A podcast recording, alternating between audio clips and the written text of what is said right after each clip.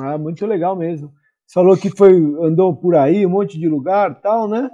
A Solanginha tinha falado já faz um tempo aqui que ela falou que parabéns pelo trabalho. Você vai até sumir, que a mensagem é grande, tá? Ó, já sumiu, eu, eu já desapareci aqui.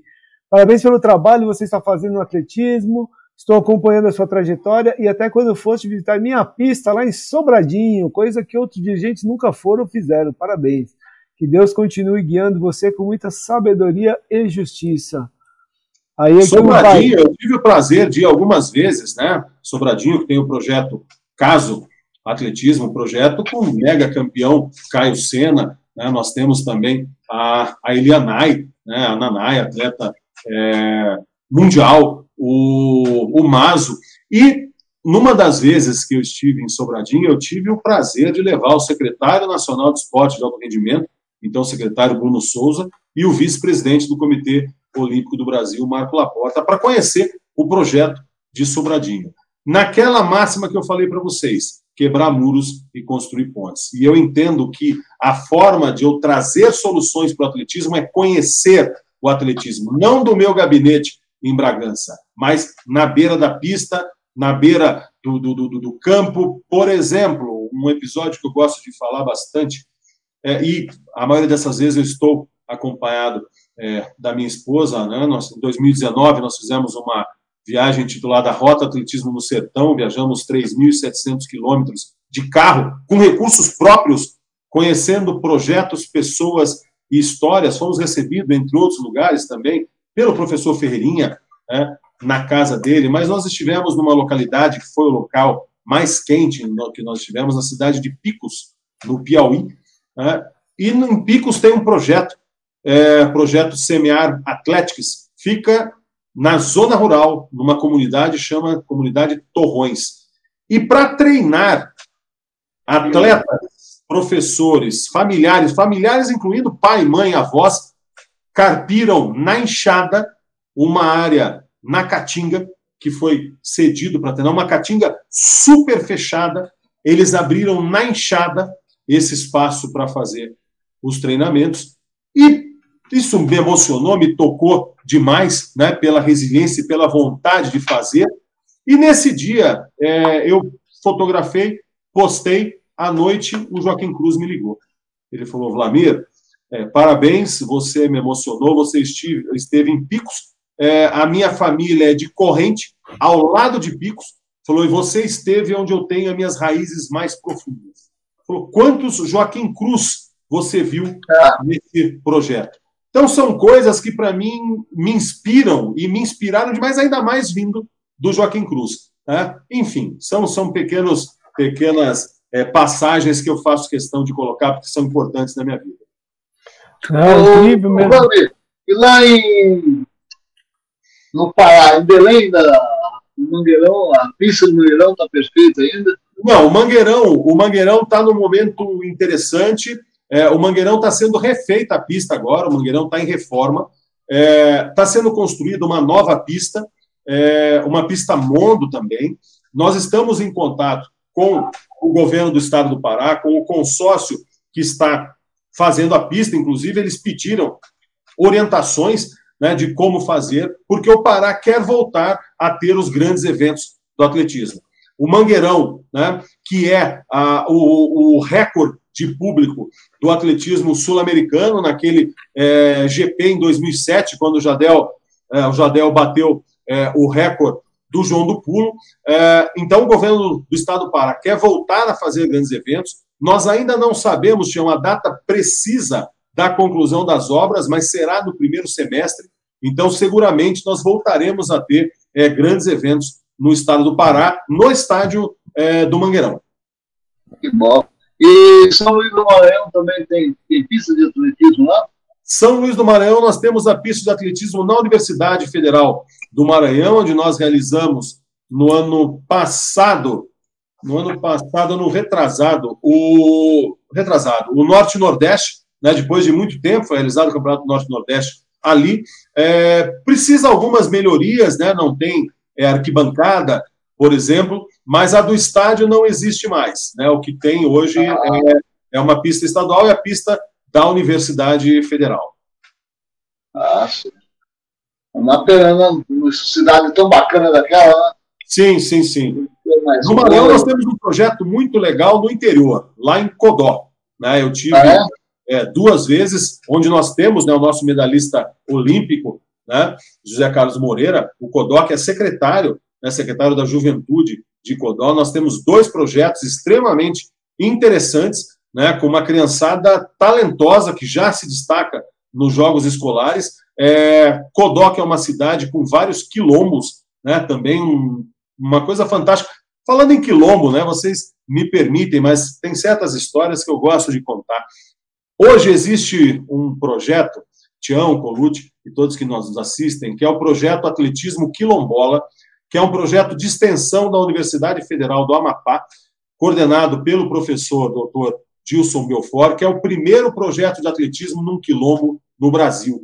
Ele funciona dentro do quilombo Curiaú, né, um dos quilombos, dos primeiros quilombos a ser reconhecidos no Brasil, e nesse quilombo é, surgiu a primeira medalhista é, dos Jogos Escolares é, do Amapá, que é a Natiara, ela foi medalhista na prova dos 200 metros, crianças com um talento, um potencial absurdo, um quilombo extremamente fechado, um quilombo com mais de 200 anos de história, né? e, enfim, um projeto envolvendo a Universidade Federal do Amapá, Prefeitura de Macapá e o Quilombo Curiaú. A nossa ideia é ampliar esse projeto para que nós temos, tenhamos né, projetos de atletismo quilombola em outras regiões de quilombo no Brasil, é, que era uma ideia do professor, falecido professor, saudoso professor Fernando Roberto de Oliveira, mas o potencial atlético desses quilombos é uma coisa maravilhosa e a CBAT está atenta a isso. Também estamos trabalhando agora um outro projeto dessa linha da da capilaridade do, de Somos Atletismo com relação ao atletismo em comunidades indígenas. É, nós tivemos, o ano passado, três indígenas em seleção brasileira. Né? Nós temos é, de Amambai, no Mato Grosso do Sul, né? o, o Moreira, que é do lançamento do dardo, foi em várias seleções brasileiras. O treinador dele, professor Miller Borvão, indígena, saiu da tribo para fazer educação física em Dourados, voltou para a tribo e faz um projeto de atletismo fantástico. Nós temos também o professor Severino, que faz um trabalho fantástico nas comunidades indígenas do Xingu, ali próximo. É... Barra do Garças. É Barra do Garça, divisa do Mato Grosso com Goiás, próximo do Barra do Garça, e nós já tivemos, o eu não vou me recordar o sobrenome, o atleta Miguel, que esteve no Sul-Americano e no Pan-Americano de Cross no passado, estará em Poços de Caldas agora. E o Miguel, que mal falava português, o Miguel que não conhecia uma escada rolante, ele nunca tinha saído da tribo, né, e através desse projeto mostrou-se aí um gigante. E nós a temos gente, também... A gente falou com o professor Severino, não vou falar que foi duas semanas atrás, né, porque está é. três semanas sem programa. Uns é. três programas atrás, e ele contou essa história, inclusive falou da Olimpíada Indígena, que em abril vai ter mais uma vez, né? Isso, Indígena. e inclusive que ele levou lá o Ronaldo e o Vanderlei. O Ronaldo né? e o Vanderlei estiveram lá. E nós temos a Mirelle, que também estará, estará agora no, no Sul-Americano de Cross, que é uma indígena da etnia Chucuru, né, de Pernambuco, que eu acredito muito que vai ser a primeira indígena brasileira nos Jogos Olímpicos. Tá? Então, é um Brasil que nós temos que conhecer, né? nós temos que colocar luzes em todas essas comunidades, oportunizar, porque tem muita gente boa para o atletismo no, nesse Brasilzão.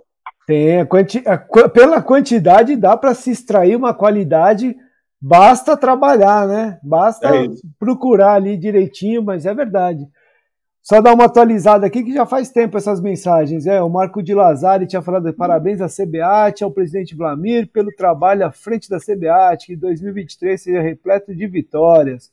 O Ronaldo, que foi lá ver os índios com o professor Severino, falou aqui: melhor federação do mundo, parabéns pela ótima gestão, time de primeira. O, o Weiner falou aqui: boa tarde, Tia Moreira, colute presidente Vlamir Mota. Desde já, obrigado ao Vlamir por esse por ser esse operário do atletismo. Deus abençoe. Agora vamos sumir todo mundo aqui, hein? Que o Zé Teles tinha mandado uma carta aqui, ó. Só faltou o selo do correio.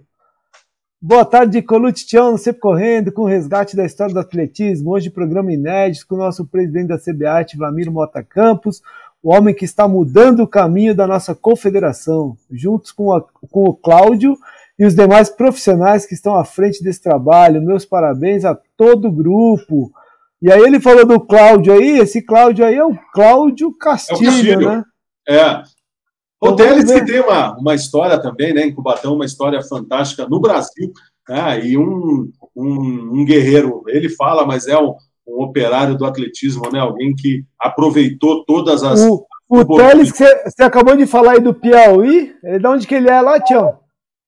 Itaueda.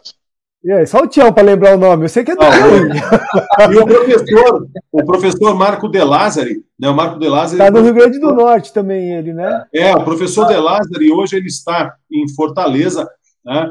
É, é um gaúcho, é um gaúcho cearense. Ele, é, é, ele é um cearucho, é, ele é um cearucho, né? Gaúcho fez um trabalho fantástico no Rio Grande do Sul, criando equipes, como gestor de equipes, como treinador, e hoje no Ceará da mesma forma. Né? Quer dizer, é um, um super, um apaixonado pelo atletismo, um treinador de mão cheia, um árbitro de mão cheia, professor é, universitário, organizador de corridas de rua também, e um grande amigo, todo respeito ao professor Marco de Lázaro. Muito, muito legal. E aí o Zé Teles falou aí que você com o Claudinho, com o Cláudio Castilho estão lá. Então vamos ver o que, que ele tem a dizer aqui para nós, né? Vamos ver se ele aparece. Faz tempo que não aparece ninguém aqui.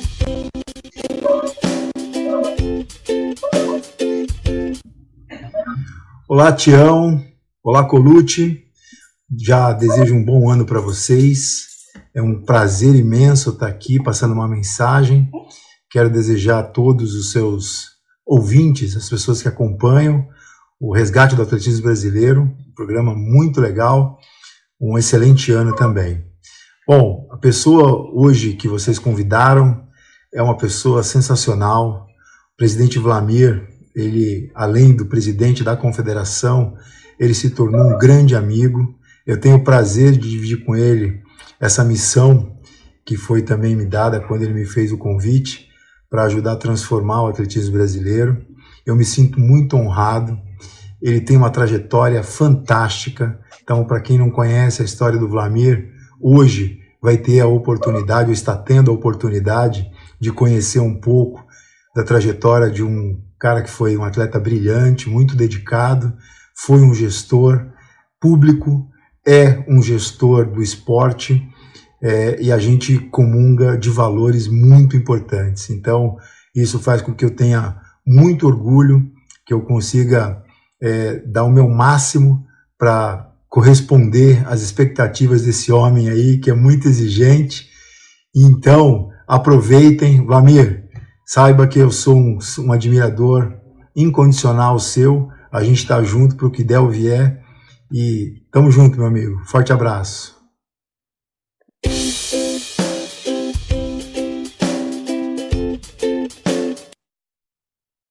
Obrigado, Castilho. O Castilho, como eu falei, né? O Castilho é a pessoa que eu já contava antes de disputar a eleição, eu já conversava com ele, falei, Castilho, é, em dando certo esse projeto, que não é meu, é um projeto coletivo, nós temos que construir a transformação do atletismo a várias mãos, mas eu preciso de você. É, não, não tenho uma segunda opção como diretor executivo, como CEO da CBAT, eu preciso do seu conhecimento, da sua capacidade de trabalho, é, então preciso contar com você. E passou a eleição, o Castilho estava bem, estava empregado, né? Estava muito bem. Falei, bom, eu não adianta, né? O desafio segue o mesmo, como eu falei. Né? Eu não vou me conformar que ele está é, empregado, que ele está. Falei, eu vou ter que recuperar as conversas que nós tivemos, porque eu preciso desse do Castilho, da competência do Castilho é, nesse processo de transformação do atletismo nacional. É, graças a Deus, o Castilho aceitou esse desafio e, repito, é, é um parceiro fantástico, nós temos uma sinergia muito boa. É, o Castilho é uma pessoa que gosta de toda a minha confiança. Obrigado, Castilho, por acreditar, não só acreditar, como viabilizar as minhas loucuras. E brincadeiras à parte, né? Quando eu falo de loucuras, é que na gestão você tem que ousar. Né? Se você não tem coragem, se você não coloca, não sobe o sarrafo, não coloca metas é, gigantescas. E como dizia o professor Fernando Roberto Oliveira, se é para sonhar, sonhe alto, sonhe grande. É, o Castilho tem sido um parceiro na execução desses projetos que muitos dizem, olha, vocês estão sendo audaciosos demais, mas se nós não fôssemos, nós não estaríamos com a Puma hoje. Se nós não fôssemos, nós não teríamos tido a nossa melhor participação no Campeonato Mundial de Atletismo. Se nós não fôssemos, nós não teríamos renovado o patrocínio com a Caixa. Se nós não fôssemos ousados, nós não seríamos hoje a melhor confederação de atletismo do mundo em 2022. Então, obrigado, Cláudio, obrigado pela tua confiança, obrigado por entregar tudo aquilo que eu acredito e que eu espero de você, e muitíssimo obrigado pela sua amizade, pela dedicação a mais, né, pelo a mais que você faz pelo atletismo, e muitíssimo obrigado pela sua sensibilidade, sua generosidade, sua amizade. O Castilho, é importante a gente registrar, né, o Castilho foi uma das pessoas, junto com a minha esposa, né, ao, ao me ao cobrar agora no meio do ano, o Castilho falava todo dia, falou, presidente, você não está bem. Ele falou, Castilho, eu estou bem, daquele jeito, né? Quer dizer, eu sabia que eu não estava bem. Mas o Castilho fazendo o papel muito mais do que o CEO, né? muito mais do que o senhor, aquele cara que gosta de mim, que fala, cara, você não está bem. Vlamir, pare, né? pare. Isso foi maio, junho, foi quando ele conversou com um grande amigo é, nosso em comum e eles simplesmente bloquearam minha agenda né, Castilho, a minha esposa e esse médico, e a partir daí é, eu comecei a fazer uma bateria de exames e realmente foi comprovado que eu não estava bem, né, mas foi na visão deles que eu parei, que eu, não digo que eu desacelerei, mas que eu fui identificar o que havia e começado os tratamentos e comecei a fazer é, tudo o que tinha que ser feito. Então, obrigado, Castilho, obrigado por essa, por essa generosidade, por essa dedicação ao atletismo, por essa fidelidade pelo ser humano que você é. Então, saiba que a gente tem uma amizade fraternal e sou e serei sempre muito grato. Muito bem. O Fabinho está aqui com a gente, hein? Ó. Boa noite, grande Vlamir. Um abraço forte. O que é atleta? A foto, trocou a foto, Tião. Vai vendo a foto dele agora. Tem um tá de São Silvestre aí. É, o, Fábio é uma pessoa, o Fábio é uma pessoa fantástica e eu tenho o prazer, né, o privilégio de conversar bastante com ele já há um ano, um pouco mais. Né? Tive o prazer de conhecê-lo, viajamos junto no Sul-Americano é, Sub-23. Mas o Fábio, para mim, é um exemplo do que eu acredito no atleta. Um atleta que. E veio lá do Nordeste também. É, Aquela história que a gente estava falando, veio lá do Nordeste, tem que Exatamente, do Nordeste, lá da Bahia. Você tem é, que buscar. Mas não coloca o Fábio, ele não potencializa os problemas. Ele acredita nele, e aí parabenizando o Toninho, parabenizando o professor Elvis, toda a equipe do São Paulo, toda a equipe do Que Atleta. O Fabinho, ele é um campeão nato. O Fabinho, Sim. ele sabe que ele não tem limites. Né? O Fabinho, ele quebra paradigmas todos os dias. É, repito, ele não coloca é, as dificuldades à frente. Na São Silvestre, eu tive o prazer de contar a história do Fábio com o prefeito de São Paulo. Né? Espero que tenham, tenhamos mudanças, e isso também faz parte do que eu falo do quebrar muros e construir pontes. Eu tinha que falar com o prefeito de São Paulo, e ele, na hora, ficou impressionado, chamou o Fábio, conversou com o Fábio, fez live, trocou cartão o Toninho, espero que as coisas fluem, mas é isso, o Fábio é um atleta que eu tenho muito respeito, e tem uma outra coisa, né, estou falando com o Fábio, é, o exemplo do Fábio, mas Colucci, Tião e todos que nos, que nos, é, nos assistem, né, é, Para mim, palavras que eu não abro mão é a democratização, é a transparência, e por certo que isso tem um preço. Todo mundo tem meu celular, né? todo mundo. Isso eu faço questão.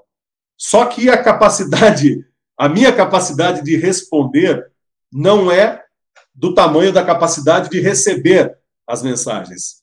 Vejam vocês que eu encerrei 2022 com mais de 100 mil mensagens do WhatsApp recebidas. Eu sigo recebendo hoje, no mínimo, 300 mensagens do WhatsApp um dia pelo outro. Né? Chegando ao topo aí de 600 e depende da, do, do que acontece no atletismo, 500. Todos os dias procuro responder. Claro que muitas não fazem sentido, muitas mensagens é, eu até entendo, são pedidos, e aí as pessoas não entendem bem as limitações do presidente da Confederação brasileiras de atletismo, mas eu faço questão de manter esse canal direto e coloco o exemplo do Fábio. Todas as mensagens que o Fábio me mandou até hoje foram pertinentes. E as mensagens não são para o Fábio, as mensagens são para o atletismo, são para atletas com os anseios e as necessidades do Fábio. Então, isso é extremamente gratificante e tenho muito orgulho disso. Como eu falei, é peço desculpas para quem eu não consigo responder prontamente, mas não é fácil. Né? Eu teria que ter 60 horas no dia para poder responder. Né? E muitas vezes eu tenho até algum problema com os atletas que acham que eu tenho que responder na hora que ele manda o e-mail, não é bem, o WhatsApp não é bem assim, né? eu não consigo fazer. Dami, você mas... precisa contar para eles como que você treinava, que era por carta. É. O carteiro tem que, tem que escrever, pôr no selo, pôr no correio, tem que chegar, tem que. Meu, demora, não é assim. Boa. Esse mundo hoje em dia está muito na palma da mão. Calma, é pessoal. Muito tem que online, comprar o né? selo. Comprou o selo, agora você vai pro carteiro, é. clube, carimba, vai lá, paga a fichinha. É porque é não é assim aí. tão simples. Você tem que, tem que dar uma dica pro pessoal. Eles não estão. Olha, e para quem não sabe, né? E as cartas que eu recebia da Luciane vinham com perfume ainda, tá? Então, então só para é. entender como a coisa. O WhatsApp tem cheiro? Não, não tem. Não, não, não, é melhor não ter. é melhor não ter. Então, o Fabinho falou aqui, ó, muito obrigado, eu tenho um grande respeito. Quem tá mandando um oi aqui, um boa tarde, já um boa noite, o Edson Luciano, você já passou por aqui, hein, Edson? Já vimos você. Inclusive, se prepara que vamos precisar de você num domingo aqui, contando história também, que tem muita história boa para contar. Tem, tem. Cadê aqui? Parabéns pelo excelente trabalho que você está fazendo junto com a todos da equipe. O Fabinho falou aqui. Boa, é Fabinho. Trabalho plural, trabalho coletivo. E o Edson Luciano falou: parabéns pela trajetória, história e agora transformação dessa modalidade que transforma vidas. É isso aí Transformou mesmo. Transformou as nossas, né? É muita história, muito legal. O Claudio Honor tinha mandado uma mensagem aqui atrás, um tempinho aqui. Boa tarde a todos do programa maravilhoso. Vlamir é atleta de Cubatão, onde hoje nos ajuda a não destruição da pista de Cubatão. A gente já falou disso aqui, Claudio Honor, tentando salvar o, a pista aí de Cubatão, Claudio, de Manaus, de Belém, de tudo quanto é lugar, né? É, Construir nova. Era, era atleta do Cabo Cloro. É, então, de Cubatão, Exatamente. né? Exatamente. lá, Cubatão. Então tá falando, tá, tá agradecendo aí, ó. Ó quem tá aqui, boa tarde, amigos, o Reginaldo Ventania. Gente boníssima, esse aí tem muita história também. Ventania tem um respeito grande. Tive o prazer esses dias de visitá-lo, né? O Ventania que tem um comércio. Você, tem, você teve coragem de comer a coxinha lá? Pô, a coxinha é sensacional. É que a coxinha. é, é, é eu falo com ele. O que, que acontece? Né? O que, que acontece?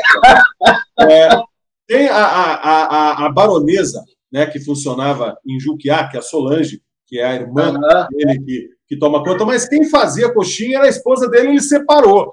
Quer dizer, ele separou é. e eu fico sem a coxinha. Mas agora eles abriram, eles abriram uma unidade em Peruíbe e esses dias eu tive o prazer, o privilégio de passar por lá, dar um abraço para o Ventania. O Ventania é sempre muito antenado, sempre muito ligado na história do atletismo, não só das corridas de rua, acompanhando né, a questão pessoal de cada ex-corredor, né, uma pessoa muito gente. Abraço, Ventania. E nosso, nosso sócio aqui também, né, Tião? Todo domingo passa é. por aqui. E já que ele passa por aqui, vamos ver se ele passa por aqui mesmo. Se vai deixar um vento aqui, né, Tião? É. Opa, mandar um abraço pro meu amigo Vlamir, presidente da Confederação Brasileira de Atletismo, tá? Dizer que é um prazer de você ser um meu amigo, né? Eu conheci você através do Rogério Bispo, que é aqui da cidade de Juquiá, né? Que justamente nesse mesmo local aqui, Rogério Bispo foi o primeiro contato dele com a corrida de rua, através das minhas loucuras, né? Eu organizava as corridas aí, tá? Para incentivar a corrida de rua aqui no, em Juquiá, Vale Ribeira, eu também competia, né? E nisso aí saiu o Rogério Bispo aí, que foi um grande campeão no salto de distância, rodou o mundo aí, foi para Pan-Americano. Hoje é o vice da, da Federação Paulista. E através dele eu conheci essa pessoa maravilhosa que é o Vlamir aí. Tá? Conheci antes de ser presidente da Confederação Brasileira. Dizer que eu acredito muito no seu trabalho, tá? E é um prazer ser seu amigo. E acredito que você vai fazer grandes coisas, ainda maiores ainda do que você está fazendo pelo atletismo brasileiro. Um abraço, meu amigo. Um prazer em ser seu amigo aí. Reginaldo Ventania de Juquiá.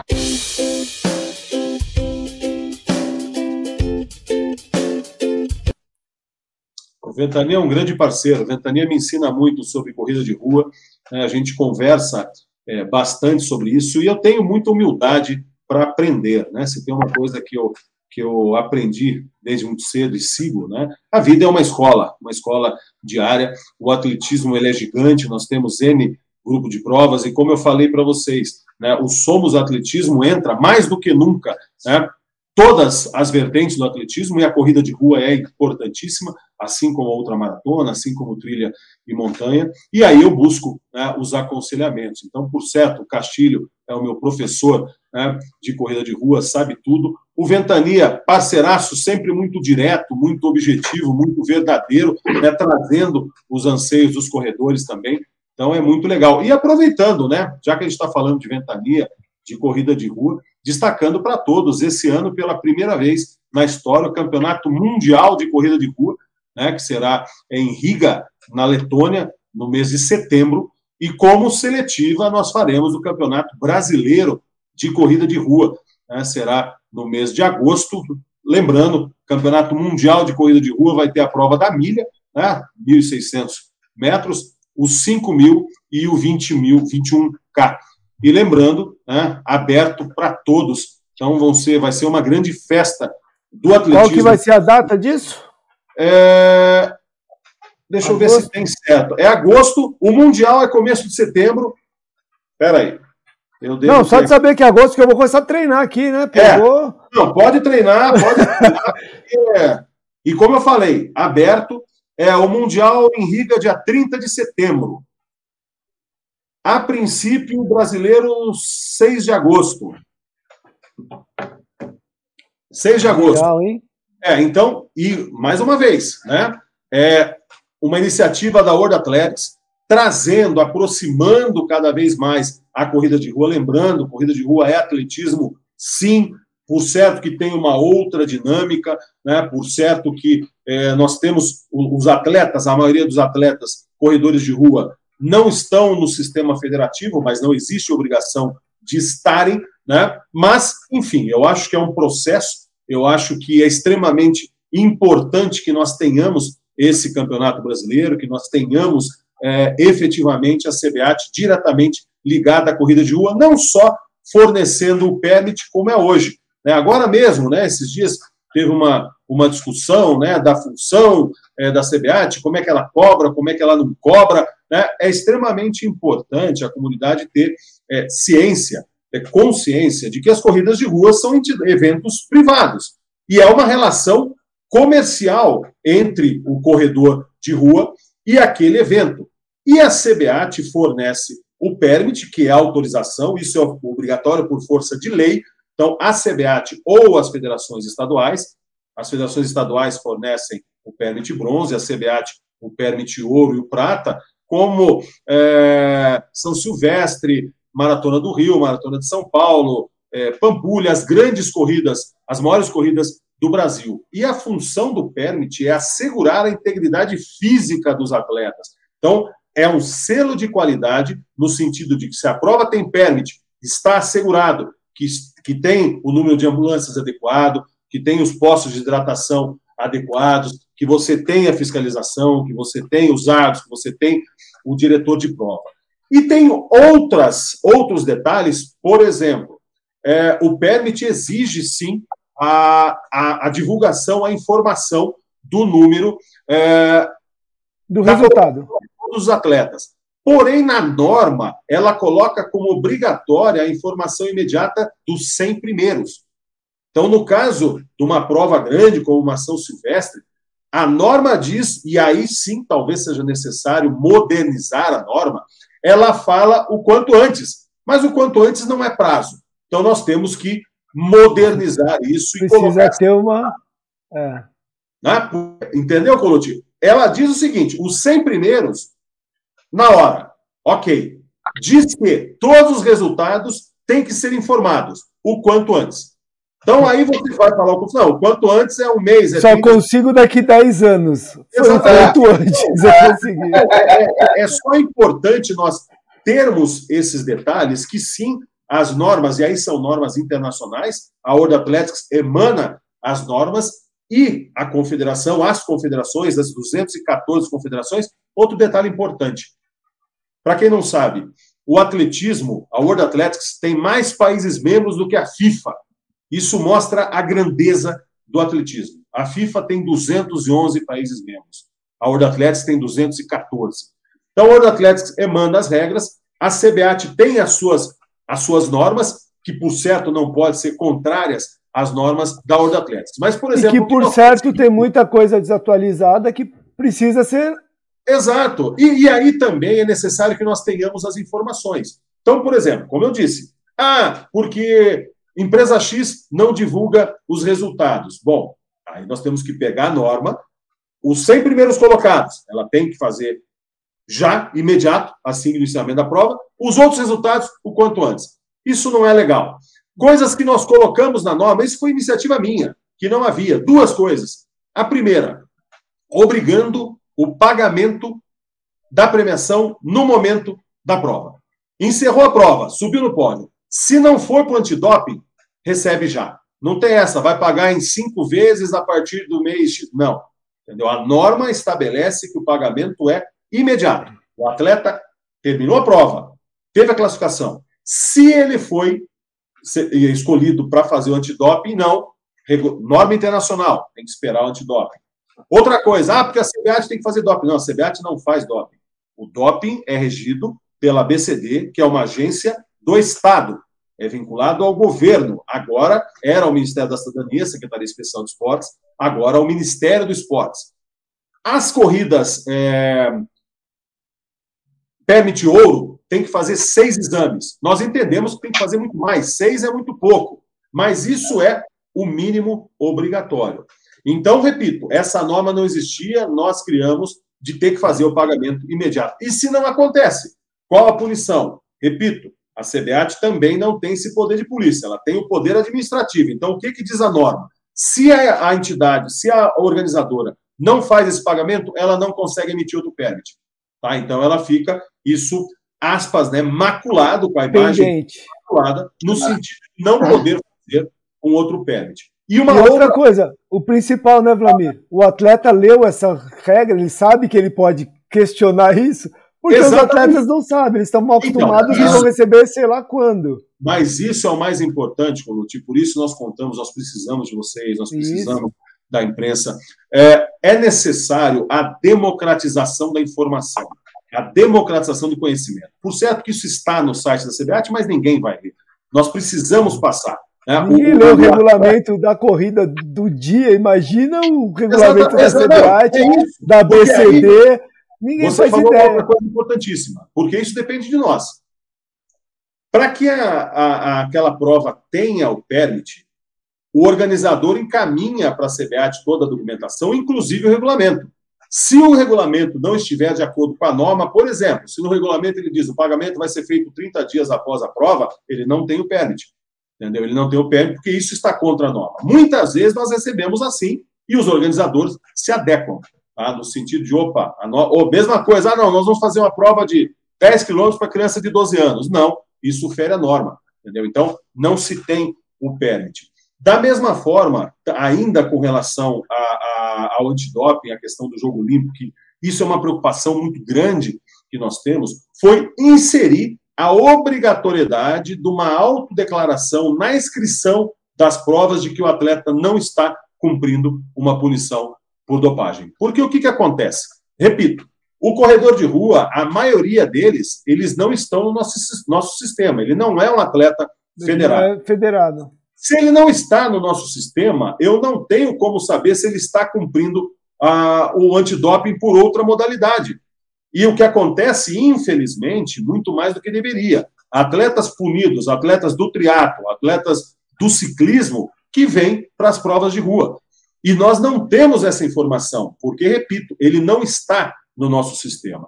A partir do momento que nós inserimos na norma essa autodeclaração, deixa de ser simplesmente uma mentira e passa a ser um caso crime. A partir do momento que você está suspenso e você assinou o documento falando que não está, né, aí já é polícia civil, não é mais na esfera administrativa da Confederação Brasileira. Então, é o que eu peço é, sempre a, aos corredores é isso. É importante que a gente dialogue. Os organizadores de corrida de rua são parceiros. É extremamente importante nós entendermos né, que nesse processo todos têm a sua importância. Se não tiver organizador, não tem a prova. Se você, se o organizador não tem o atleta, também não tem a prova. Se o atleta se incomoda com aquele organizador, ele que não faça inscrição mais nessas corridas, porque, repito, é uma relação comercial. comercial. E a CBAT cabe fiscalizar as normas e fazer com que esse processo gire da melhor maneira possível. Por exemplo, uma discussão importante até a gente passar, aproveitar vocês aí, né, que são o maior canal, principalmente para corridas de rua. A CBAT está travando uma discussão em Brasília, já vem desde o começo do ano passado, que é extremamente importante para os corredores, o que, que é? Nós temos uma, uma, uma demanda muito grande dos corredores com relação à redução da premiação nas corridas de rua, né? porque muita gente, é, muita gente, claro, né? os corredores de elite, os corredores amadores, mas que muitos vivem disso, precisam da premiação.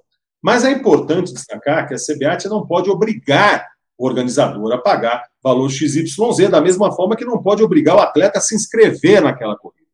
Mas o que a CBAT, o que nós pensamos e que nós estamos trabalhando, que não nós podemos, mas o governo pode. A maioria das grandes corridas utiliza recurso através da lei de incentivo. Então, o que nós estamos discutindo é que na norma da lei de incentivo para corridas de rua X% do percentual capital seja destinado para a premiação. A premiação tá? Então, seria algo em torno de 20% do valor. Olha, a, a, aquele organizador tem um milhão para arrecadar é, na lei de incentivo. Ok, 200 mil tem que ser para premiação, tá? porque a lei permite isso. Permite. Então, ao assegurar isso, nós vamos colocar para ele a responsabilidade, e aí é uma lei que vai obrigar. Entendeu? Então, porque, repito, a CBAT ela tem limitação com o poder discricionário dela, mas o que a gente faz, e aí, modéstia à parte, é o que eu trago da minha função de gestão é quando você não tem uma norma, você trabalha e altera a norma. Então, nesse caso da premiação, eu acho que é uma grande solução. Né? Repito, a maioria das grandes corridas, com as pequenas não vai fazer diferença. Aí é uma lei de oferta e procura, é questão de mercado. Mas para as grandes corridas, é, isso seria, penso eu, uma, uma grande solução, né, porque para o organizador não vai onerar no bolso dele, é recurso incentivado e parte disso ele vai ter que usar na premiação. Os eventos vão se tornar mais atrativos, ele vai ter mais inscritos, ele vai ter mais apelo, então é mais ou menos por aí. É uma, é uma saída boa. E essas corridas incentivadas geralmente ou são de graça ou são valor bem baixinho, então qualquer um pode disputar essa premiação. Então vai ser, então, vão ser as melhores provas do Brasil em termos de, de qualidade, né? Porque o cara vai buscar uma. No ano passado, eu participei de algumas reuniões em Brasília da lei de incentivo. E aí tem um outro detalhe, né? Você falou uma coisa, mas nem sempre essas, essas corridas incentivadas são gratuitas. Nós temos corridas com inscrição cara que tem recurso incentivado. Sim. Que ninguém lê, mas porque então, ninguém lê o regulamento. E, e, o, e o que me chamou a atenção, o que chamou a atenção é que nessa sessão, nas duas sessões que eu assisti, 80% dos recursos aprovados eram para corridas de rua. E nós estamos falando aqui de um milhão e meio, de dois milhões de reais para uma corrida de rua, com inscrição cobrada. Inclusive, que eu questionei à época, e levei já essa, essa, essa preocupação para a Comissão do Esporte da Câmara, foi, peraí, qual que é a contrapartida social? Se nós estamos falando de recurso incentivado, né, que é absolutamente legítimo, isso está na lei, mas tem que ter uma contrapartida. Porque a partir do momento que você tem essa prerrogativa de captar recurso no mercado, recurso esse que seria, entraria para o Tesouro, recurso para imposto. A partir do momento que o Estado está abrindo mão, quem está sendo beneficiado disso? Existe uma cota, por exemplo, de inscrições gratuitas para que você possa colocar, assegurar número de atletas XYB que não tenham condições de fazer uma inscrição que possam participar, ou que você possa socializar essas inscrições com projetos sociais? Não, entendeu? Então, a lei não obriga, a norma não obriga. Então, a nossa, a nossa discussão é se existe, se existe renúncia fiscal, tem que ter uma contrapartida social. Então, que se não, que, em não sendo em inscrições, que seja assegurando parte disso para as premiações. Eu acho que nós temos uma questão não, mais... mas, mas mesmo na, nas inscrições, tem que deixar bem claro que a pessoa está pagando 100, 200, 300, porém quem está pagando é o imposto também, né? Exato. Está indo para o bolso de alguém isso, porque Exato, o que é uma acontece... receita. É uma o que acontece receita. muito é assim, o cara... A prova que é grátis, que é incentivada, que é um grande problema, é o seguinte, o atleta que consegue a inscrição, porque já é difícil conseguir a vaga, ele não reclama de absolutamente nada porque ele fala assim, mas foi de graça. Mas, fala, mas não, não é de graça. É, é bem caro. Alguém está pagando muito caro por isso, entendeu? É o dinheiro de imposto que, uma vez estando no caixa, poderia estar tá indo para assistência social, podia estar podia, saindo para Podia virar um hospital, um, tapar o buraco da rua, podia ser qualquer coisa. Está sendo uma corrida. Problema, isso é, uma, um, é, é, um problema do Brasil. A gente tem aquela mania de achar que o que é público não é de ninguém, ao invés de pensar Sim. que o que é público é de todos. É de todo mundo. É, é. é uma questão de, de conceito. É, infelizmente é isso. Eu, eu, a minha briga é sempre essa. Eu falo, meu, mas essas que são de graça são as que são as mais caras, porque é que você tem que cobrar mais porque eles estão cobrando uma coisa absurda e não estão entregando nada. Porque é tá, a, a, conta não fecha. É. Mas a gente, vai, a gente vai marcar um programa especial que não vai ser nem um resgate, vai ser só para falar de corrida de rua e ver essas soluções possíveis ou impossíveis, ou que é muito legal, as alternativas que, que são cabíveis para isso, porque aí acaba a reclamação. Não, é o, que eu falo. o grande problema é que ninguém lê nada. Então, se ninguém lê o regulamento, como que vai reclamar? É importante que todos entendam né, que nós estamos falando de um sistema, de uma plataforma. A corrida de rua, você tem vários stakeholders que são extremamente importantes. Começa, por certo, pelo corredor, mas se você não tiver organizador, você não tem a prova. Né? E se você não tem a prova organizada, você não tem o recurso, você não tem o patrocinador. Se você não tem uma grande exposição, o atleta não vai estar divulgando o seu patrocinador pessoal. As federações e a CBAT compete fazer essa fiscalização para que esse resultado seja homologado, mas principalmente assegurar a integridade física dos atletas. O que a gente precisa é dialogar mais. O que eu vejo muito é feito um cavalo de batalha entre atletas e organizadores, que não é um bom caminho, porque um depende do outro. Né? O que nós temos que buscar é o que seja bom para todo mundo. E existem soluções para isso. Só que a gente tem que trabalhar com serenidade e, mais uma vez, quebrando paradigmas. Né? E isso é possível? Por certo que é. Ô, é. Vlamir, e a questão de exame antidoping, ele sai que valor mais ou menos para o organizador da prova? Então, Tião, eu não sei agora, o Aércio, se estivermos assistindo, pode me passar. Não é barato, Tião. Na verdade, é, o que. Eu não sei, eu não, porque o, além do exame, você tem aquele oficial que, que tem que estar junto, né, essas pessoas que geralmente vêm de Brasília. Né? No caso da CBAT, o que, que nós fazemos? Em todos. A CBAT, Tião, isso eu falo com muito orgulho e também tem a ver com o nosso prêmio. A CBAT é o maior parceiro da BCD no Brasil, porque nós não fazemos apenas o mínimo, nós fazemos o que tem que ser feito pela lei e fazemos o dobro disso. Quer dizer, então a CBAT entra também com recursos para que a gente faça o maior número possível de exames nas competições e também aquele exame é, onde o, o, atleta recebe a visita de um oficial da BCD às 6 horas da manhã na sua casa, inclusive fora de período de competição. Mas eu não, eu não me recordo o valor agora, não. Mas é, por força da norma, ele tem que, por obrigação, fazer só seis exames. Ah, é, não é fácil, não, mas é caro. É caro. Porque eu lembro dos números antigamente, era caro antigamente, agora deve ser com certeza mais é caro. É caro, Tião, mas como eu falei, mais do que o exame, tem esse detalhe, né? Tem o staff é. que precisa estar. O staff, tem tudo. Né? E, e depois esse exame também, é, contraprova é Canadá, né? Vai para o Canadá, os laboratórios são fora. Então, é. E, enfim, é, não, é um, não é um problema do Brasil, é um problema mundial, mas o que a gente coloca é. também. Né? É, e também eu quero deixar muito claro, Tião, Tião, Colucci, todos os assistem, até porque eu acho que esse é um papel do programa de vocês, né? é o informar.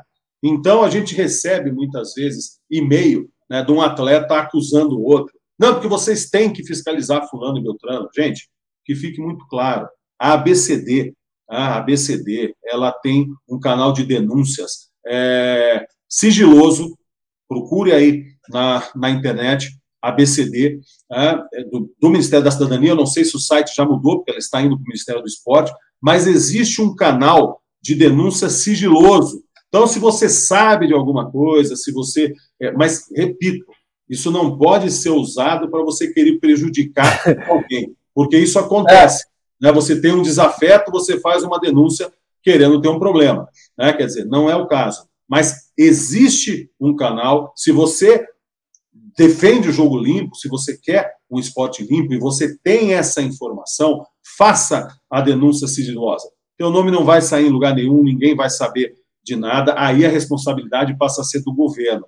Lembrando, no Brasil, pela nossa legislação, o exame antidoping é feito pelo Estado brasileiro, pela ABCD, que é uma agência que até o final de dezembro estava vinculado à Secretaria Especial de Esporte, tinha a secretária Luísa Parente, né, como secretária, e agora está na estrutura do Ministério do Esporte. Mas é possível fazer denúncia sigilosa. Então, faça, mas repito, com responsabilidade. É importante falar isso aí, e é importante ler as regras da, que tem lá no ABCD, que é a Associação Brasileira de Controle de Dopagem, acho, né? É. Acho que é. Tem toda a regra, agência, isso. Isso. É, tem todas as regras, tem todas as histórias lá. Então, assim, é importante ler também direitinho, porque lá já, já explica direitinho, né? E fazer pelo caminho certo. Inclusive, no caso do atletismo, uma, uma, uma relação legal que nós fizemos com a BCD, em todos os nossos campeonatos brasileiros, nós fazemos palestras. Nós temos uma média de 250 atletas e treinadores que participam dessas palestras. O objetivo é você fazer a educação antidopagem, para que o atleta tenha consciência dos riscos, dos malefícios, para que ele não se aventure. Então, também é um papel da BCD não só faz, não só é, examinar e punir, como educar, educar. essa conscientização, o que é extremamente importante. E aí vocês estão falando, né? Para a corrida de rua, eu acho isso extremamente necessário, né? extremamente necessário, porque acredito eu, 99% de quem pratica corrida de rua, você quer qualidade de vida, né? Você quer ter autoestima, você quer ter a superação, né? Então não faz nenhum sentido você. Não combina, né? Não, não, você ter isso de forma ilícita, né? Eu acho estranho também, é, não combina, não, não faz parte. Você fazer a coisa errada para dar certo, não dá certo, dá errado, caramba. É, é, é estranho, mas é legal, Vladimir. A gente, vai, a gente vai voltar nesse tema depois, num programa exclusivo só disso, com com chamar o pessoal para assistir sobre isso. Porque a gente fala do resgate, o pessoal vai ver depois e tal. Aí você fala que é um negócio foco só nisso, aí todo mundo aparece para vir aqui falar, entendeu? É e aí a gente, aí a gente vai, vai ver onde o circo pega fogo mesmo. É. E aí, aí acontece o disque denúncia que você está falando aí. É isso, é extremamente importante. É, interessante mesmo. Mas beleza, vamos seguir aqui, vamos ver quem mais. Ó, o Belazar aqui falou o seguinte: parabéns, Vlamir, as corridas de rua são porta de entrada de atletas de, de patrocínio para atletismo. É muito bom ver a CBAT se preocupar e buscar que as provas estejam regulamentadas e fiscalizadas. O Teles falou aqui assim: seria uma excelente saída. Cadê, cadê? Seria uma excelente saída para esse impasse, que é a história do da premiação, de, sim, sim. do incentivo. Isso. Muito legal. Uma outra coisa. Parabéns que também. Que tem muito a ver com corrida de rua, interessa a todo mundo. Nós estamos trabalhando para que cada vez mais eh, nós tenhamos corridas com permit, principalmente nos estados. Né? É, isso é extremamente importante. E para isso nós estamos criando algumas ferramentas. Por exemplo, é, nós vamos criar os rankings estaduais de corrida de rua, onde só valem os resultados de corrida com permit. Qual a vantagem disso? Nós estamos negociando também para que nas grandes corridas, nas corridas aspas, né, nas majors do Brasil, nas principais corridas, nós tenhamos o pelotão CBAT. O que seria isso? Um pelotão que sai logo atrás da elite com 27 atletas homens, 27 atletas mulheres, ou seja, o melhor do ranking de cada estado que não faz parte da elite. Então, no caso, Pernambuco, nós temos lá quatro, cinco da elite, mas nós temos um que é o sexto do ranking de Pernambuco, mas não está na elite. Ele passa a fazer parte desse pelotão CBAT. Então, para isso, esse atleta tem que participar das provas com permit, o que é bom para ele, repito, ele vai ter uma posição de destaque, ele vai ter uma outra condição nas grandes corridas. Isso é importante para a gente fomentar nos estados, aquilo que eu falei há pouco, o atleta não tem que vir para correr em São Paulo, não. Se ele mantém, se ele faz as corridas no seu estado com permit, ele vai para esse ranking e vai ter essa posição de destaque nas grandes corridas. A gente entende que isso a gente fomenta o negócio da corrida, a gente dá brilho para as corridas nos estados, né, e a gente obriga também aquele pequeno organizador a fazer a corrida com permit, sabendo com qualidade, que sendo um selo de qualidade. O, o, organizador vai ter que entregar um produto com qualidade e o atleta vai fazer questão de participar para entrar no ranking e ser um aspirante à elite lá. Né? Vai o atleta querer... vai cobrar, porque é, é mais fácil. Entendeu? Repito, a partir do momento que você tem esse pelotão, que acaba sendo sim um pelotão de muito destaque, logo atrás da elite, todo mundo vai querer fazer parte disso. Isso fomenta a corrida de rua no país todo.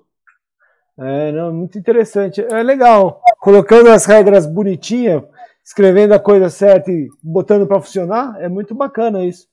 Porque aí você vai, vai criar outros interesses, né? Além do cara, todo mundo só querer ir para o mesmo lugar, para a mesma coisa, e não vai dar é certo. Isso.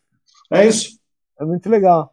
É importante. Aqui o, o Marco falou o seguinte, que quando o doping, né? Antigamente a CBAT podia ter a sua própria agência, aqui no Nordeste tínhamos mais presença.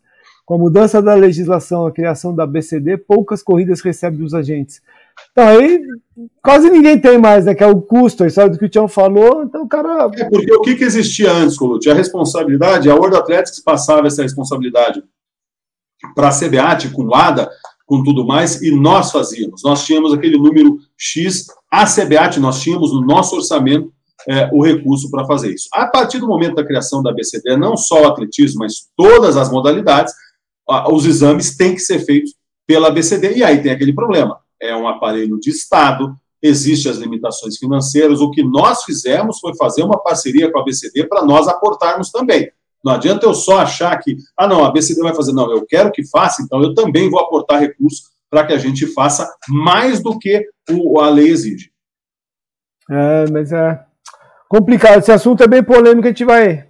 Vamos achar um horário diferente depois para falar de corrida de rua e falar disso que você vai ver. Vai dar um. Vai ser bem legal. Aliás, a partir de amanhã já vão te procurar, todos os canais vão te procurar para falar sobre isso, tá? É, é, um fato, é um fato recorrente aqui no resgate. A pessoa fica 40 anos escondida, passa no resgate e de repente tuf, todo mundo quer falar com a pessoa.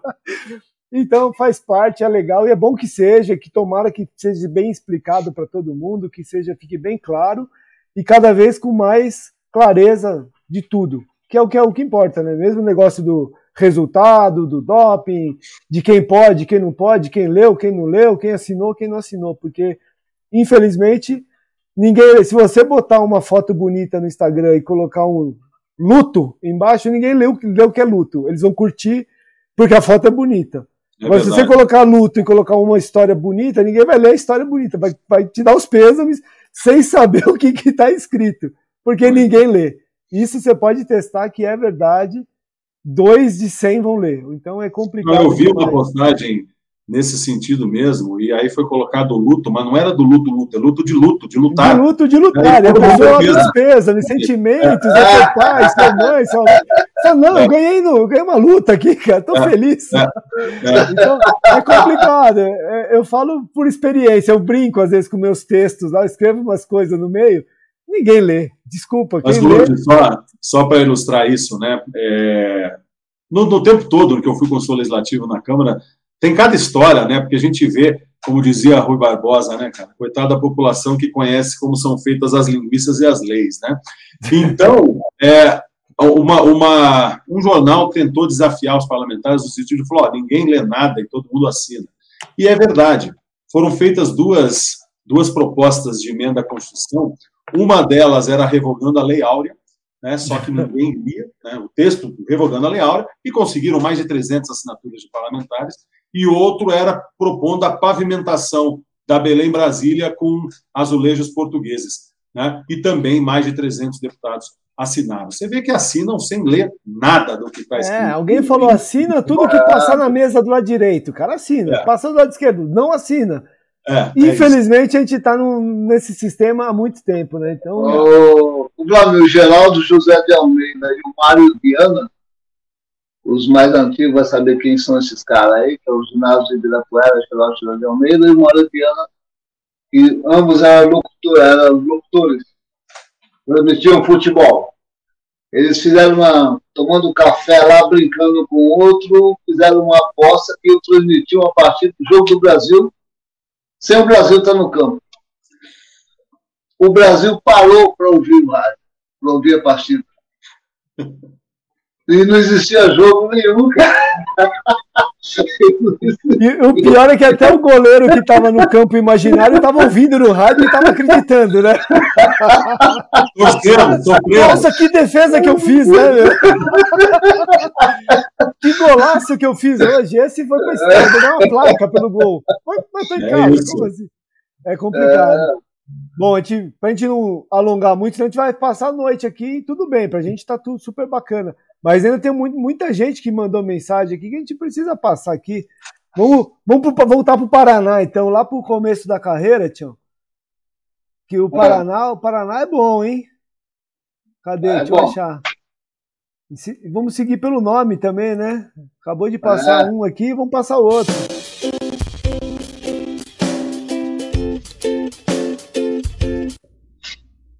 Olá, Tião. Olá, Colute. Olá, pessoal do atletismo.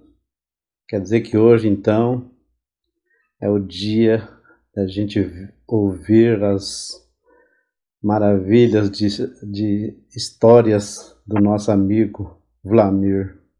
Eu conheço o Vlamir desde a nossa adolescência, lá em Londrina. Sempre foi um cara sensacional, né? guerreiro. Como atleta, ele venceu inúmeras provas no arremesso do peso, muito determinado nos treinamentos e com uma vida bem regrada, bem certinha, né, com os amigos, comigo, então, maravilha, sempre foi sempre honesto com as coisas e guerreiro. E agora, na frente da CBAT, né, está tá mostrando toda a sua capacidade de é, elevar o nosso esporte, apoiando os atletas. É muito gratificante ser amigo do Vlamir. Vlamir, eu, eu tenho muitas coisas para falar de lembranças nossas, mas o tempo aqui não, né, é curto. Se bem que a live do Tião é longa mas a gente se fala pessoalmente. É, quero mandar um abraço aí para todos, né? Pro Vlamir. Conta as histórias aí para nós, Vlamir. Né? Dos, dos lançados, dos arremessos seu. Eu era atleta de corrida de fundo. E corredor de fundo normalmente não tem muito, muito contato com os lançadores e arremessadores. Mas o Vlamir ele era diferenciado tanto na, na parte de treinamento como na parte de amizade. Um forte abraço, Vlamir. Vou estar ligado aqui nas suas histórias, que são muitas histórias, viu? Nossa, mãe. E continue firme aí na CBAT aí e, e dá apoio aí para os nossos fundistas também, né? Que, que é, nosso, nossa classe está meio meio abandonada. um forte abraço a vocês todos aí do atletismo.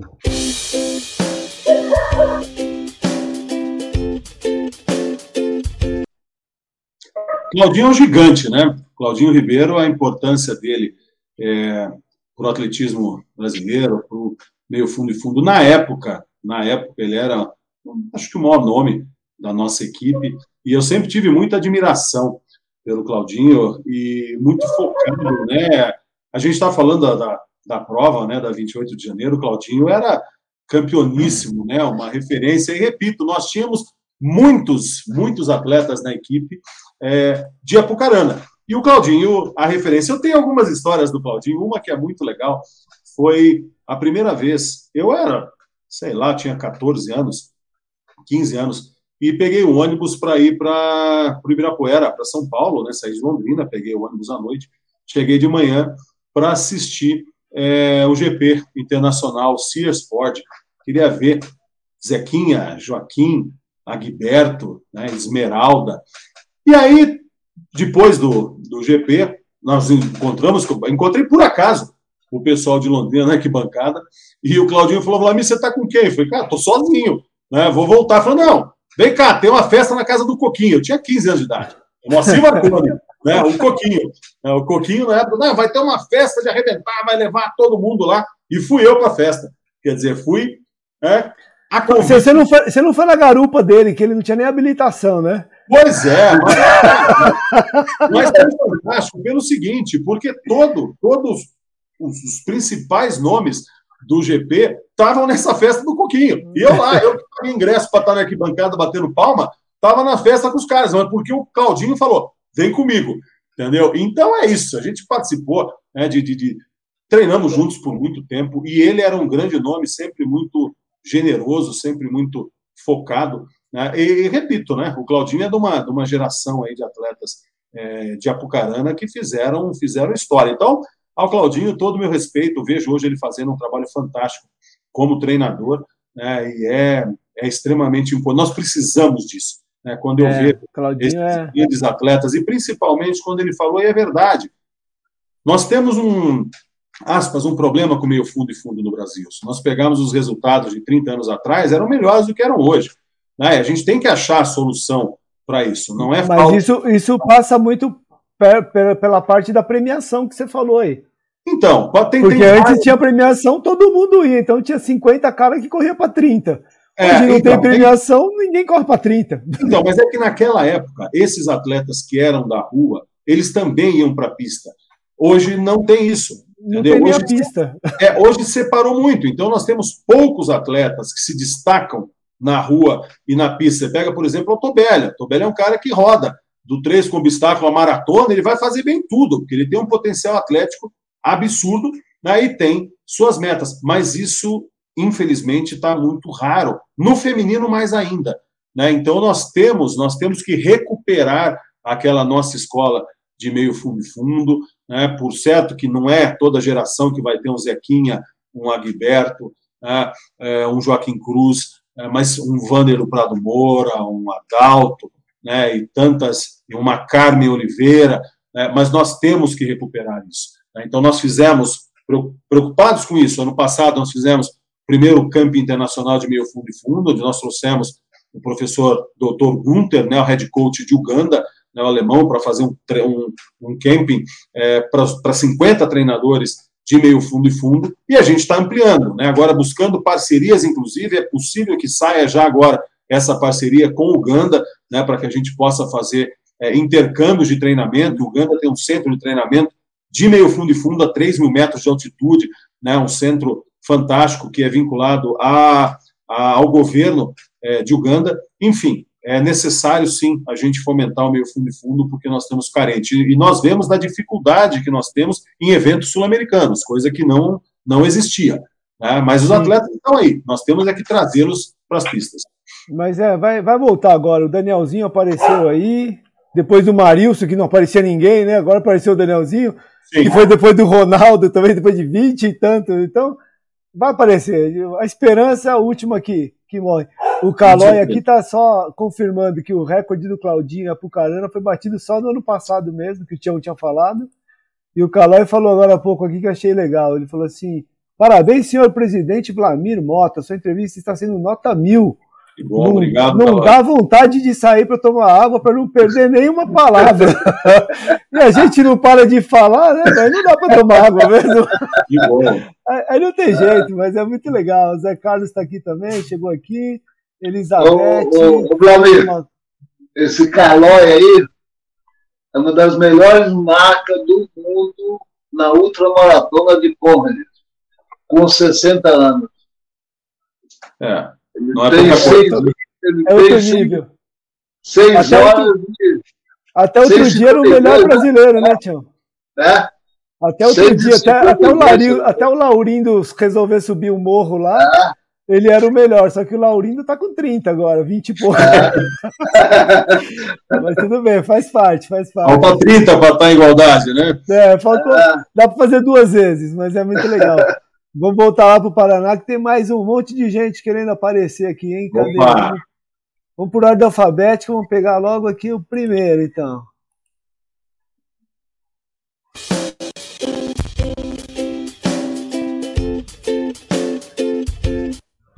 Boa tarde, Tião. Boa tarde, Corute. Boa tarde, Vlamir. Boa tarde. É uma alegria estar participando dessa live. Nós e o Vlamir competimos na mesma época mais do que isso, a gente fez parte da mesma equipe, da Iguaçu Celulose. A gente viajava junto para campeonatos estaduais e campeonatos brasileiros. E aí fez um outro sul-americano, teve competições que nós não estávamos juntos também. E agora, como presidente da Confederação Brasileira de Atletismo, o Vlamir, com muita competência, com muito profissionalismo, está fazendo um trabalho admirável e colocando o Brasil no cenário internacional. Isso é, assim, gratificante e admirável. A gente parabeniza o Vlamir por ter, é, pela primeira vez na história, ganho como melhor confederação brasileira do mundo. Meus parabéns. Parabéns, Vlamir. Brigadão. Tchau, um beijo. Tchau, beijo.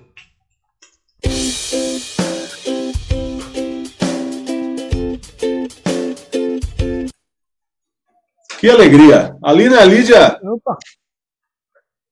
Que alegria Colucci. A Aline e a Lídia são amigas queridas, exemplos, né? Exemplos, exemplos, mega campeãs, um foco absurdo. Elas são muito amigas da minha esposa, da Luciane também, desde o tempo de, de, de, de, de adolescentes. É, se é, vocês se conheceram na pista, ela estava na mesma pista, é, todas, né? Estava junto. E, e, e, elas são um potencial fora do comum, né? Elas são um potencial fora do comum, foram atletas fantásticas. E, mais uma vez, o atletismo entrou na vida delas, elas não saíram do atletismo. Eu tive o prazer de visitá-las, acho que tem uns dois anos. Elas têm um centro de treinamento, Tião e Coluna. Elas têm uma pista lá, elas falaram com a gente aqui já.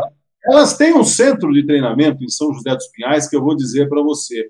Né, é o meu sonho de consumo. Já imaginou? Elas têm o privilégio de ter uma pista de atletismo em casa, uma pista oficial com oito raias, iluminada, elas têm não só uma, não só uma pista de atletismo, elas têm uma pista, um circuito de cross, onde você tem vários, vários níveis, você passa dentro de uma floresta natural, né? elas têm uma academia, né? enfim, é, é um, um, aspas, uma Disneylândia do atletismo. É um parque de diversões, né? né? Elas têm.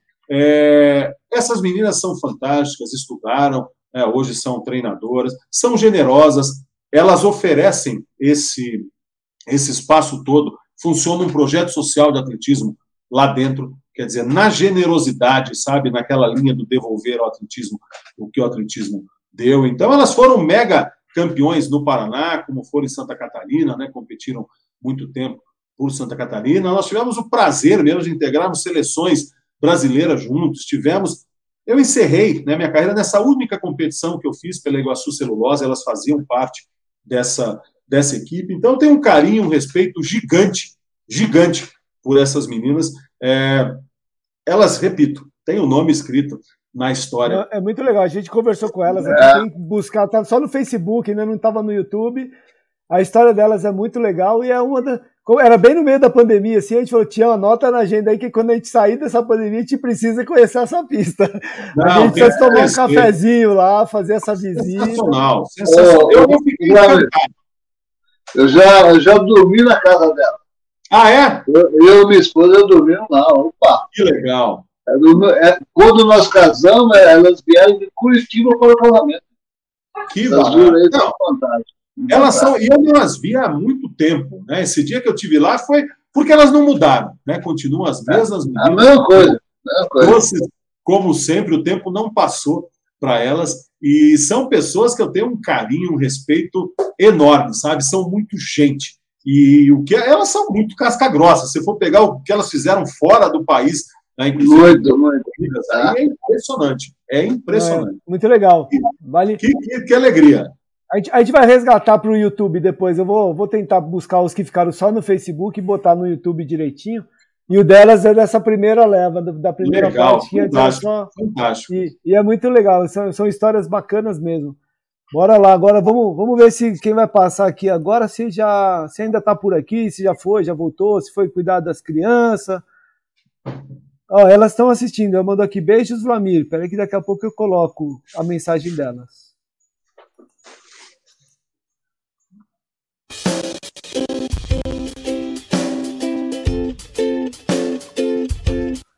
Fala galera de todo o Brasil, tudo bem com vocês? Para mim, é satisfação estar aqui nesse momento para dar meus parabéns para o, o Tião Moreira, o Calute, resgatando a história do atletismo brasileiro. E hoje quem está com vocês aí é, é o Vlamir Mota Campo. Moto! Nosso presidente da CBAT, né? Desejo boa sorte, muita saúde. É isso aí. Hum. Só tenho a agradecer a você por uma coisa, né? Obrigado por ter ajudado e salvado o meu filho Ravita. Muito obrigado, tá? Boa sorte para você. Um abraço.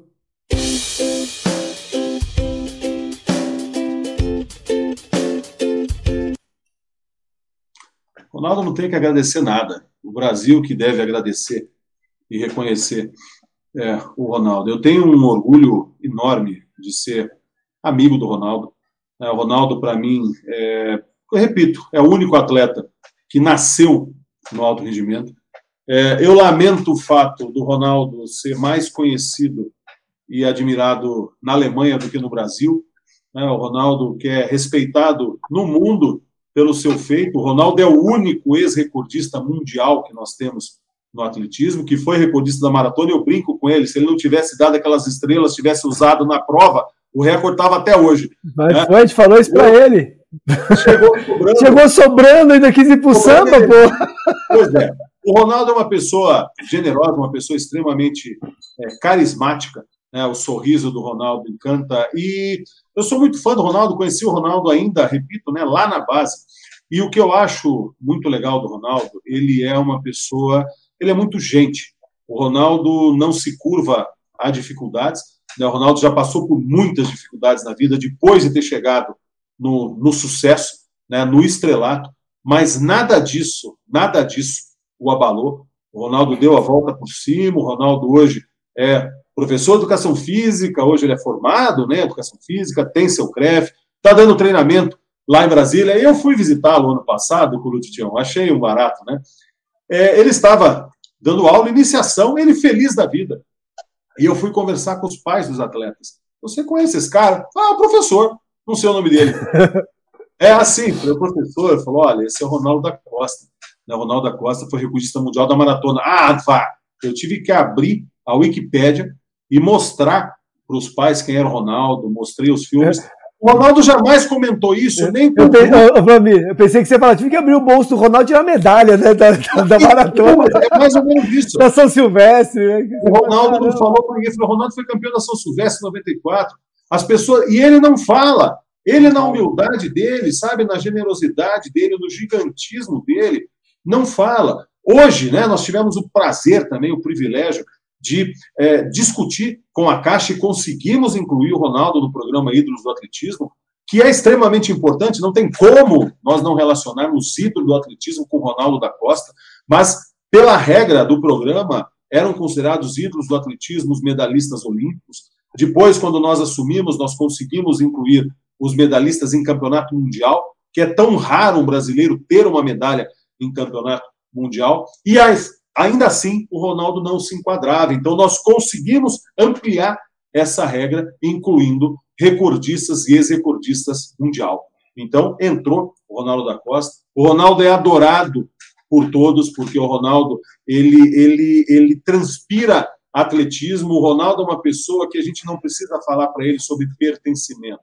O Ronaldo é um cara que vive o atletismo, é um cara que é grato ao atletismo, é um cara que faz questão. Vocês viram aqui, ele não tem que me agradecer. É uma energia, nada. a energia é muito boa, né? É uma depois, energia. E, e, logo depois, ó, as gêmeas tinham mandado aqui, ó, beijos, Vlamir. E logo depois delas Logo depois elas mandarem aquele que você falar do parque de diversões que ela tem, o Ronaldo vem e traz a roda gigante pra gente, né? Que vem é tremendo é tudo. É isso, o vídeo dele é... ali, eu falei, caramba, fica tonto aqui, ó. Agora, Colucci, agora vocês tinham que ver o meu privilégio né, de estar na posse da ministra Ana Moza na última quarta-feira e estive acompanhado, porque não fazia sentido né, eu estar lá. Eu poderia, ok, né, eu represento institucionalmente o atletismo brasileiro, mas o atletismo é feito por atletas. Então eu tive o privilégio de estar com Ronaldo da Costa, executorista mundial, com Eronildo Araújo, tricampeão pan-americano, e com a Nanai, né, com a Nanai, atleta mundial, representante dos atletas da CBAT, eu e esses três atletas gigantes. Você só esqueceu de falar que tinha o tal do Vlamir, que é, é recordista sul-americano também, né? Pois é, olha aí. Pô, tem, você tem que, tem que levantar a peteca aí, pô. Recordista sul-americano, pô. Mas a gente brinca. E algumas vezes que a gente está conversando, não sei o quê, né? É, o pessoal fala, ah, mas você gosta de esporte, não sei o quê, né? Não, porque você. É mas por que, que você virou presidente da CBAT? Porque, inclusive, isso foi falado, né? Cá entre nós quando, quando começou o processo eleitoral, falou, o Vlamir chegou agora. falei, oi? Chegou o Vlamir chegou agora. Entendeu? Eu falei, eu acho que você está um pouco equivocado, não estou relacionando o nome à pessoa, né, cara? Que é muito fácil é. você desconsiderar a história alheia, né? Mas, Mas é, que nem, é que nem a história do Iserben contou pra gente aqui, ele lá trabalhando na bancada com aquela cara de viking, né, grandão, tra trabalhando no, no, no, vendo a classificação de uma prova de 10 quilômetros. Aí a senhorinha de sei lá quantos anos fez duas horas nos 10 quilômetros brigando com ele. Eu quero o meu tempo da prova que não está aparecendo, que porque você, você nunca correu na vida, você não sabe o que é isso. E ele olhou para ela e falou: É verdade, minha senhora. Vai falar o quê, cara? Vai, vai brigar com a pessoa. Não, não Já vai. vou arrumar seu tempo. Você quer que eu ponha quanto? Eu ponho, eu ponho.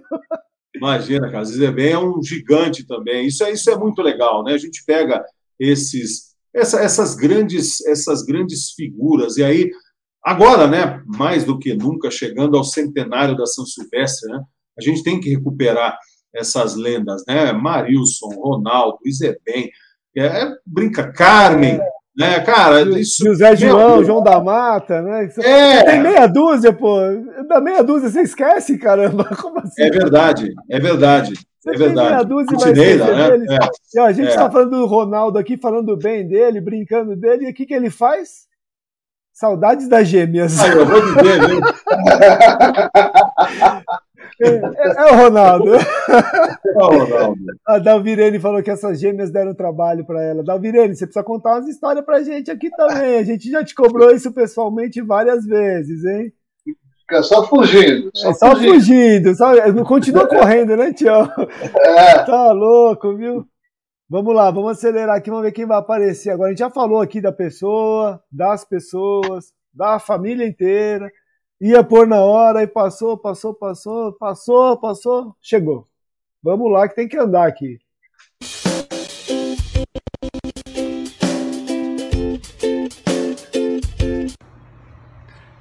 Olá, amigos. Tião, Colute, tudo bem? Boa tarde, Vlamir. Hoje viemos falar desse nosso grande amigo, Vlamir Mota Campos, uma pessoa que a gente queria falar mais dele como amigo mesmo, né? O gestor todo mundo conhece, fazendo um excelente trabalho à frente da confederação. Mas uma palavra que ele sempre falou, desde que conhecemos, foi a questão da humanização. E quando a gente pensa em humanização, acho que é sinônimo de Vladimir. É um cara que sempre esteve junto aí conosco e com nossa bonequinha aqui, a Clarinha, né? E a gente só gostaria de desejar coisas boas para ele. Um, falar para ele, né? O Vladimir. é, mandar sempre um forte abraço. É, a gente gosta muito mesmo dele, por tudo que ele nos ajudou, é, como amigo mesmo, né? Coisas que não tem nada a ver com atletismo, que ele esteve presente em nossa vida, e vamos lembrar sempre disso. A Clarinha também, né? Então, acho que essa mensagem é agradecimento pela amizade, pedir a Deus que dê sempre saúde para a gente estar juntos muitos e muitos anos. O Vlamir, toda a família, a Lu, tá bom? Tião, Colute, parabéns. Essa é a melhor entrevista que vocês vão fazer. Esse cara tem muita história. e é uma pessoa maravilhosa, tá bom? Abração aqui da nossa família. Beijo, Clarinha, Vladimir. manda um beijo pro tio Vlamir. Dá um beijo pro tio Vlamir, pra todo mundo. Tchau! Valeu, turma!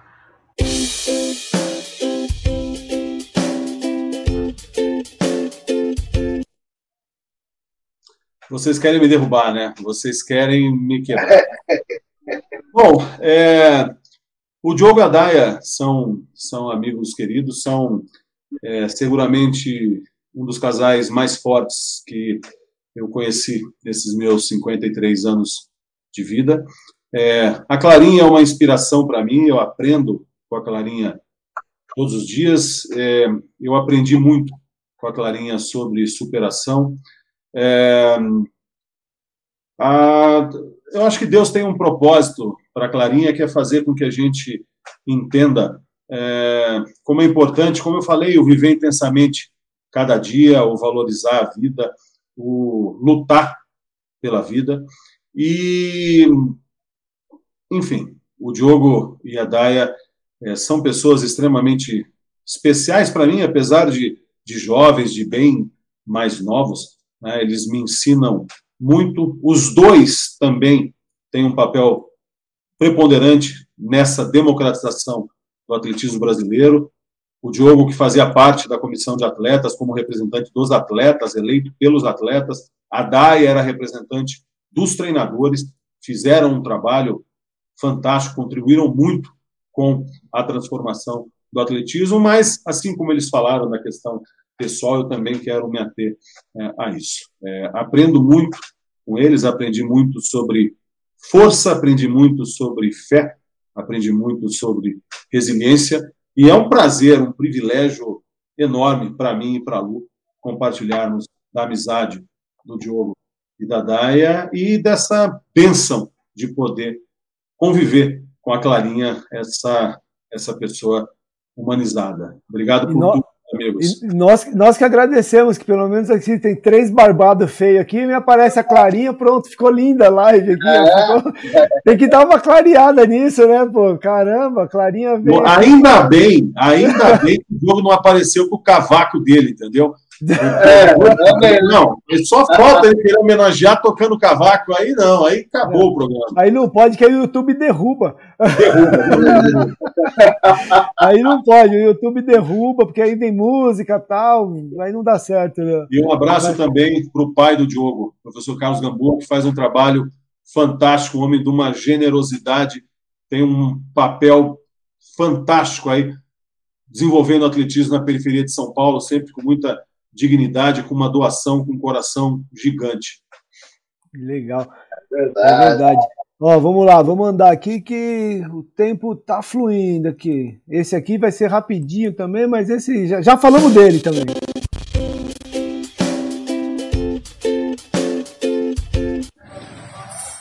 Você, meu amigo de fé, meu irmão camarada.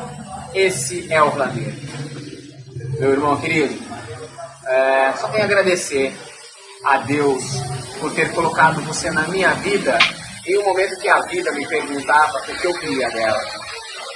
Você trouxe, não só para mim, mas para todos no atletismo, alguns conceitos e valores como controle social, comprometimento e responsabilidade com o esporte que nós tanto amamos e que nos deu tudo que nós temos. Meu amigo, para muitos pode ser hoje uma surpresa o grande presidente que você é hoje, e digo o melhor do Brasil, de todas as confederações. Mas para mim não, porque desde nossa primeira conversa você me mostrou a grandeza do ser humano que você é. Desejo tudo de melhor para você. Fica com Deus, beijo no coração. E sempre que for para trincheira, você sabe com você você é. Chama, fica com Deus.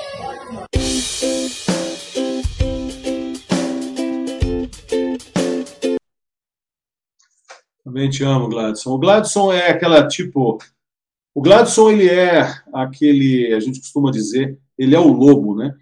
Existem os cães domesticados e os lobos. Né? O lobo é aquele fora da curva, é aquele cara incontrolável, né? Aquele cara que, mas é aí que vai ter a diferença.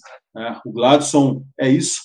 É, eu sou fã do Gladson, a vida é, apresentou é, opções para o Gladson e ele escolheu o bom caminho. Né? O Gladson que fez uma carreira fantástica como atleta, superando todos os desafios e, e vocês viram o programa que ele participou aqui, né? um programa incrível. Ele como um operário da 3M acabou sendo patrocinado pela 3M, acabou sendo liberado pela 3M para competir, acabou levando a 3M para patrocinar o Pinheiros, né, por causa é. dele. Fez uma carreira fantástica, é, aproveitou para estudar, né, aproveitou para estudar, e ele que teve também como mentor o Cláudio Castilho. Né, Sim. É, enfim, o Gladson é um gigante. Eu convidei o Gladson lá atrás, quando estava naquele processo turbulento da CBAT, convidei o Gladson para que ele disputasse a eleição como representante dos atletas, líder que ele é, né, e ele honrou a missão. E hoje é um grande treinador, como eu falei, a mais nova equipe é, federada à Federação Paulista e, consequentemente, é, a Confederação Brasileira tem o Gladson aí como, como head coach, trabalhando com crianças, acho que a partir de, não, acho que menos, acho que quatro anos de idade, em Ribeirão Preto. Gladson, obrigado por tudo. Eu sei que você é um soldado, e a gente sempre fala né, das cicatrizes de batalha, né, Gladson, das cicatrizes de guerra. É, muitíssimo obrigado por tudo, obrigado pela tua generosidade. É, enfim, o Gladson é um lobo que nós temos que admirar, porque a história que ele escreveu, e mais uma vez o exemplo, né, o exemplo de que você tinha dois caminhos, um caminho certo, né, o caminho errado. Né, a vida não foi fácil para o Gladson, mas ele escolheu o caminho certo e hoje está contribuindo aí com a transformação de vida da vida de muitas crianças. Além do que, o Gladson tem uma sacada muito especial, Colute, tinham todos que nos assistem, que eu acho um barato. É, o Gladson tem o projeto dele, tem a academia dele lá em Ribeirão Preto, e aí, na frente da academia dele, tem um bosque, uma, uma divisão entre umas ruas, uma rua e uma avenida, que era um matagal. Né, era um matagal. Então, o pessoal tinha muito problema de segurança, até para chegar na outra pista tinha que passar por esse terreno. O que, que o Gladson fez, cara? Ele pegou uns alunos e transformou esse espaço, que era um matagal, numa pista de cross-country. Quer dizer, ele fez isso em frente à academia dele, num espaço público. Né? Nós fomos ao secretário é, municipal depois para informar. O secretário ficou feliz da vida, porque veja o que é sacada: você pegar um espaço público que estava tomado por mato e simplesmente transformar numa pista pública de cross. É uma sacada fantástica. O Gladson contribui muito com a gestão em Ribeirão Preto, ele faz parte do conselho também do esporte. O Gladson teve um papel fantástico quando fizeram a reforma da pista ali da Cava do Bosque, em Ribeirão Preto, é, em menos de um mês já começou a dar problema e nós sabíamos que daria. A pista começou a rachar o Gladson, mais uma vez, como eu falei, tem que ter coragem para fazer a transformação do atletismo.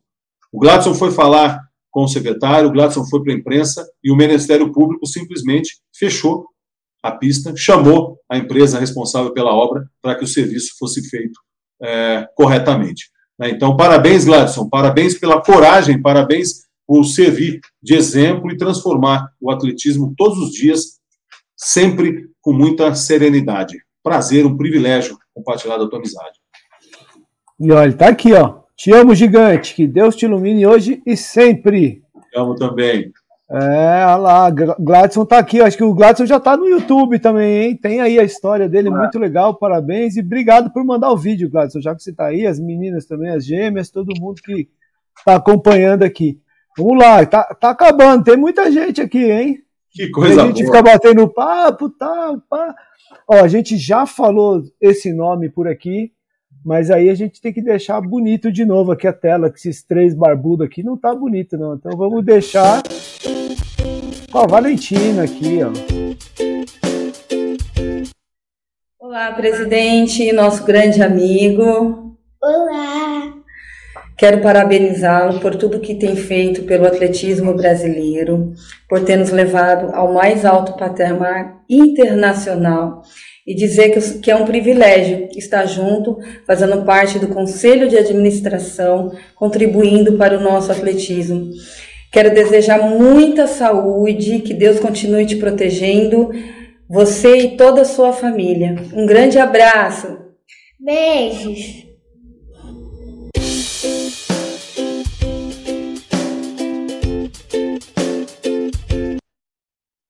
Que alegria. A Rosimar é outra pessoa, Rosimar Coelho é outra pessoa extremamente especial para mim. A Rosimar, que além né, de medalhista olímpica, quando ela recebeu a missão, nós fomos parceiros é, no conselho de administração na gestão passada, né, na mesma eleição, no mandato tampão, que eu fui eleito vice-presidente, a Rosimar foi eleita representante dos medalhistas olímpicos no Conselho de Administração. Nós sempre tivemos muita afinidade, muita sinergia.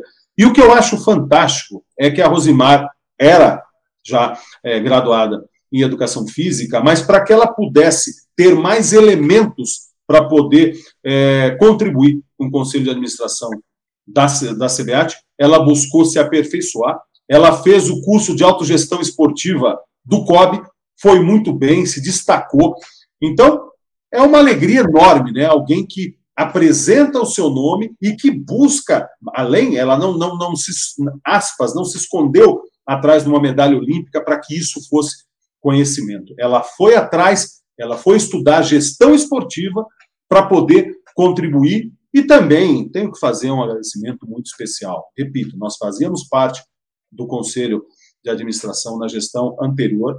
E a Rosimar, assim que eu a convidei, ela poderia simplesmente ter optado pela, pelo conforto. Falou, não, eu vou ficar com o grupo atual, o presidente era candidato à reeleição.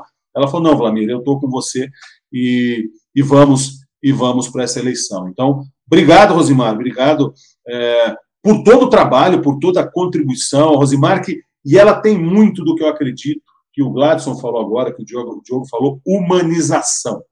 A Rosimar, que é também a Rosimar, descendente de indígenas, ela tem raiz, tem é, DNA indígena no seu sangue, ela que é de Miracatu, no Vale do Ribeira, faz um trabalho fantástico com as crianças do Vale do Ribeira, ela que ajudou a criar a equipe ADC do Vale, a primeira equipe de atletismo federada do Vale do Ribeira. Então, a Rosimar é uma incansável em favor do atletismo, sempre pronta para ajudar. E a Valentina, então, a Valentina é um doce, né? Anote esse nome. Né? A Valentina tem um potencial atlético absurdo. Né? Para quem não sabe, a Valentina é bisneta do Ademar Ferreira da Silva e filha da Rosimar Coelho. É, então, e, é, e, ela paga um preço por isso, porque desde que ela começou a andar. Né, Já a cobram dela correndo. A, a imprensa. Saltando e correndo. Então, a imprensa acompanha, principalmente a TV Tribuna, né, que é, é da, da, da, da, Globo de Santos, tem um vasto material dela. Ela participou agora da corrida né, do, do, do São Paulo. São Paulo. Já participou de. A Valentina, além de que é uma, uma criança fantástica, a Valentina é, aqui. Muito legal. E, e deixou, nossa tela, deixou nossa tela muito mais bonita, vamos falar claro. a verdade. A e a Clarinha salvaram o dia. A Valentina já treina, a Valentina já estudou sei lá quantos anos de inglês. Né? É uma menina fantástica, mas tem para quem puxar. Rosimar, obrigado por tudo. A Rosimar é aquela irmã querida, uma pessoa sempre com uma palavra de apoio. Eu e a Lu gostamos muito dela, já estivemos na casa dela várias vezes em Miracatu. E também, a Rosimar é uma mulher de coragem. Quando a prefeitura de Maracatu é, teve a ideia de destruir a pista em Miracatu, que fica na frente da casa da Rosimar, é, a Rosimar me ligou, nós fomos lá, né, nós fomos para a imprensa, nós fomos para as redes sociais, mas conseguimos parar essa destruição da pista e isso acabou contribuindo muito para que o prefeito não fosse reeleito. Então, Parabéns, Rosimar, parabéns pela tua postura. É um prazer, é um privilégio compartilhar da tua amizade e contar com a tua seriedade, a tua credibilidade e a tua competência no Conselho de Administração. Muito legal. E quem quiser conhecer toda a história da medalhista olímpica, que demorou oito anos para chegar a essa medalha, tem aqui também no resgate, que ela já contou e, essa história para gente. Muito e também pegando um gancho, que eu falei, né, da Rosimar, que foi procurar né, se especializar, foi fazer o curso de autogestão esportiva para contribuir para o Conselho de Administração. Isso está acontecendo agora com o Edson Luciano. O Edson Luciano é também formado em educação física. Nesse momento, ele cursa, ele cursa o mestrado em gestão pública na USP, gestão esportiva, para poder contribuir com a CBAT. Então, isso é impagável. Pessoas que têm sua medalha olímpica, que têm a sua história nas pistas, que querem seguir contribuindo com o atletismo, mas não só com o nome, e sim com conhecimento e buscando conhecimento acadêmico para isso. É fantástico. É, isso é muito legal mesmo, muito, muito bacana, muito bom. Vamos lá, estamos quase acabando, hein? Caramba, mas é muita gente mandando, muita gente mandando mensagem, só gente fera, hein? Só gente legal. Vamos lá, agora, quem será que vai? Quem que tá faltando aqui, hein? Eu vou ter que fazer uma, uma checagem para ver se não esqueci ninguém, senão vão brigar comigo. Já esqueceu uma vez, né, Tião?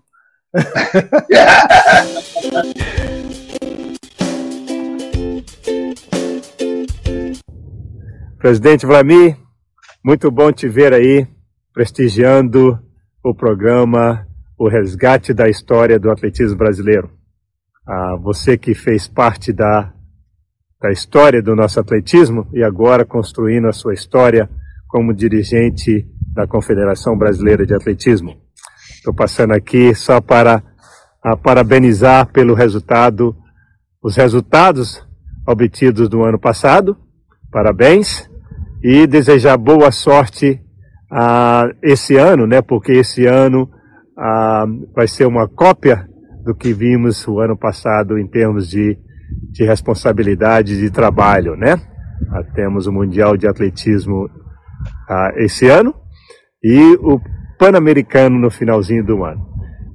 esse ano vai ser importante para a construção uh, de um novo ano 2024, né, que vai ser o ano olímpico. Então tem muito trabalho a ser feito. Muito obrigado por tudo, tá? E boa sorte aí nas uh, nos trabalhos. Grande abraço.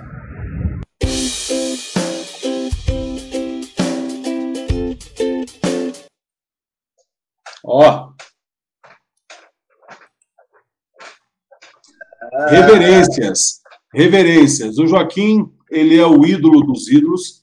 Eu coloco o Joaquim é o meu maior exemplo e repito, referência dentro e fora das pistas. É, eu me sinto um privilegiado e eu sempre falo isso. Não se esqueça o que eu falei há pouco. 14 anos de idade, eu peguei um ônibus em Londrina para ir para São Paulo para ver esse cara. Né? O Joaquim tinha acabado de vencer os Jogos de Los Angeles, né? 84, né? e eu fui para lá peguei um ônibusinho, saí à noite de Londrina, cheguei cedo, de madrugada, é, é, na estação do Tietê, me virei para chegar no Ibirapuera para ver esse cara. E quis o destino, né, quis Deus com a sua bondade que hoje fosse um grande amigo. É, o Joaquim é uma referência, repito, mais uma vez, para mim e para todos. É, nós temos vários ídolos do atletismo, hoje no programa são 34, mas o Joaquim ele é o ídolo dos ídolos.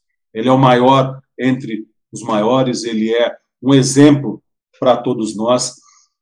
E repito, né? O Joaquim, ele é uma das pessoas também que me inspirou a estar hoje, aceitar esse desafio de estar à frente da CBAT.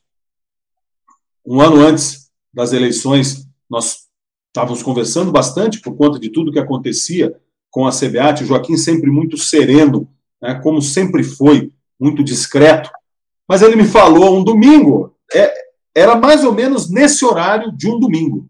O Joaquim me ligou, ele estava é, nos Estados Unidos, ele mora em San Diego né, há 40 anos, ele estava ali, inclusive, na, no centro de treinamento de Chula Vista, e ele me falava o seguinte, depois de duas horas de conversa, falou, Vlamir, é, eu quero concluir essa ligação falando que eu estou com você para a presidência da CBAT. Eu parei, sabe quando dá aquela... Falei, repita, Joaquim, porque a gente não tinha falado disso, a gente estava falando do que estava acontecendo, das ações, do trabalho que estava sendo feito é, com a CBAT. Ele falou: não, Vladimir, é, eu estou com você e nós vamos transformar o atletismo, você do Brasil, eu daqui. Eu falei, Joaquim, mas, cara, eu estou super feliz, mas por que, que você está me apoiando? Ele falou, porque você nunca me pediu. Então, isso vê a grandeza do Joaquim e ele segue contribuindo muito. Cada vez que o Joaquim vem para o Brasil, e é um exemplo para todos, ele me liga fala, presidente, posso ajudar em alguma coisa? Ele fala: Estou indo para Brasília, vou visitar minha mãe. Posso ajudar em alguma coisa? Tem alguma agenda? E sempre que me. Eu fico bravo, né? Porque ele agora, você viu, a presidente. Porque presidente, cara? Eu sou o Vlamir, teu amigo, teu fã. Daí ele fala: Não, você é o meu presidente. Né? Então, sempre se coloca à disposição e nos ajuda de forma fantástica agora. Agora, né, no Prêmio Melhores do Atletismo, o Joaquim fez a apresentação do prêmio e arrebentou, como sempre. Né? O Joaquim, tudo o que ele faz na vida, faz muito bem feito. Então, Colucci, Tião, muitíssimo obrigado por trazer o Joaquim. Repito, para mim ele é uma referência, ele é aquela pessoa, uma das quais comecei no atletismo vendo o Joaquim e tendo como referência, e hoje aos 50. E ele fala: não fala isso, você vai falar que eu estou velho. Mas não, você não está velho. O que acontece é que você é. Você foi essa referência como atleta e essa referência como ser humano. Tá? Então, Fala pra ele, você não tá velho, mas a sua medalha já tem 42 anos, né? É verdade. anos. É verdade. A medalha vai fazer 40 anos, você tá jovem ainda. Olha, o, o Joaquim, não por acaso, né? Ele foi eleito há dois anos atrás né, o maior atleta olímpico da história do Brasil.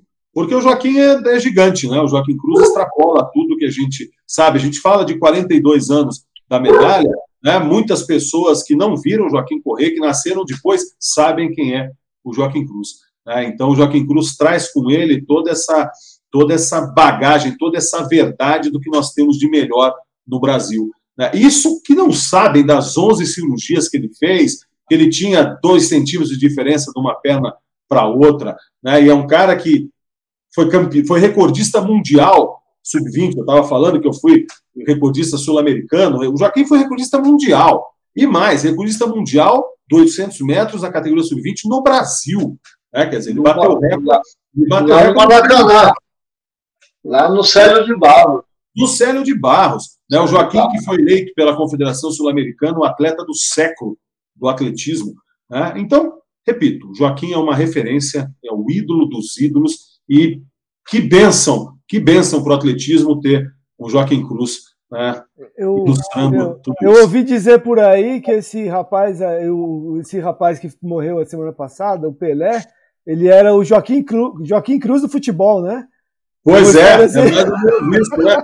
Dizem que o Joaquim é o Pelé do atletismo. É, é isso mesmo. É no Joaquim é Cruz do, do, do futebol. É o Joaquim ele só tem um problema, Vlamir. O fuso ah. horário dele. Como ele está no fuso horário lá, a gente não consegue pegar ele para fazer o programa. A gente vai dar um jeito nisso. Ele já Quatro participou horas. mandando mensagem, mandando vídeo, mandando outro vídeo, mandando apoio, mandando de tudo. A gente vai pegar ele aqui para. Olha, eu já coloquei ele, eu já né? coloquei ele muita furada com os horários de reunião. Ele falou, presidente, você se deu conta que para mim é 5 horas da manhã? Ah, agora já era. Mas uma outra coisa que eu quero, que eu quero colocar, que é importante, né, que a comunidade entenda. Quando a gente fala, é, e eu acho que uma das diferenças da nossa gestão é a verdade, né? Acho que já perceberam, eu sou muito franco, eu sou muito direto. E quando nós nós estávamos pensando no campeonato mundial é, em Eugene, Oregon, falei, nós vamos convidar o Joaquim para ser o chefe de delegação. Falei, não, como Joaquim? O chefe de delegação é o presidente da confederação. Falei, não, não precisa ser o presidente. Joaquim, o chefe de delegação é quem o presidente indicar é uma prerrogativa do presidente, mas não preciso ser eu. E naquele momento eu estava super atribulado com renovação de contrato com a Caixa, com outras coisas, mas quando foi falado Mundial Eudine, falei Eudine Joaquim. O Joaquim Cruz estudou na Universidade do Oregon. O Joaquim Cruz chegou lá com o Luiz Alberto, ele ainda não falava inglês. Eu falei, não tem uma outra pessoa que conduza tanto que tenha tanto, que seja tão emblemático para estar à frente de uma delegação do que o Joaquim Cruz. E eu convidei o Joaquim para essa missão lá no estádio do Engenhão, durante o Troféu Brasil. Nós estávamos sentados aguardando uma premiação e eu convidei, né? Falei, Joaquim, nós teremos agora o Mundial.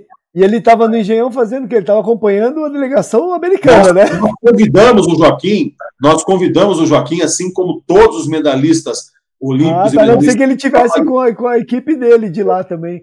Não, não, no Engenhão ele estava no Troféu Brasil. Nós convidamos ah, tá, não, não no... para que eles fizessem essa integração com os nossos atletas, para que fizessem as premiações. Então, o Joaquim veio dos Estados Unidos, o Zequinha veio dos Estados Unidos, né, o Jadel.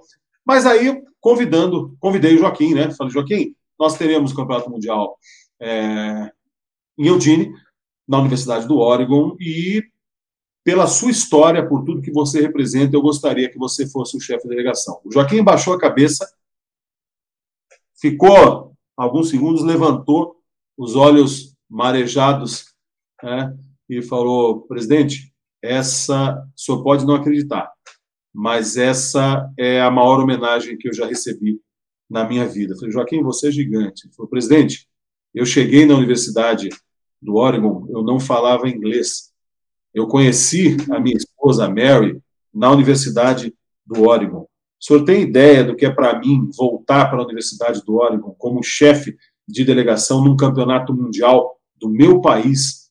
Daí ele falou: seria fantástico, mas eu não posso aceitar, porque eu sou um funcionário do time USA, né, o Joaquim, que é o head coach do paratletismo dos Estados Unidos. Falei, Joaquim, se você aceitar, o resto deixa comigo. O não a gente já tem. Ele falou, Vlamir, mas eles não vão aceitar, porque eu sou um funcionário do Comitê Olímpico Americano. Né?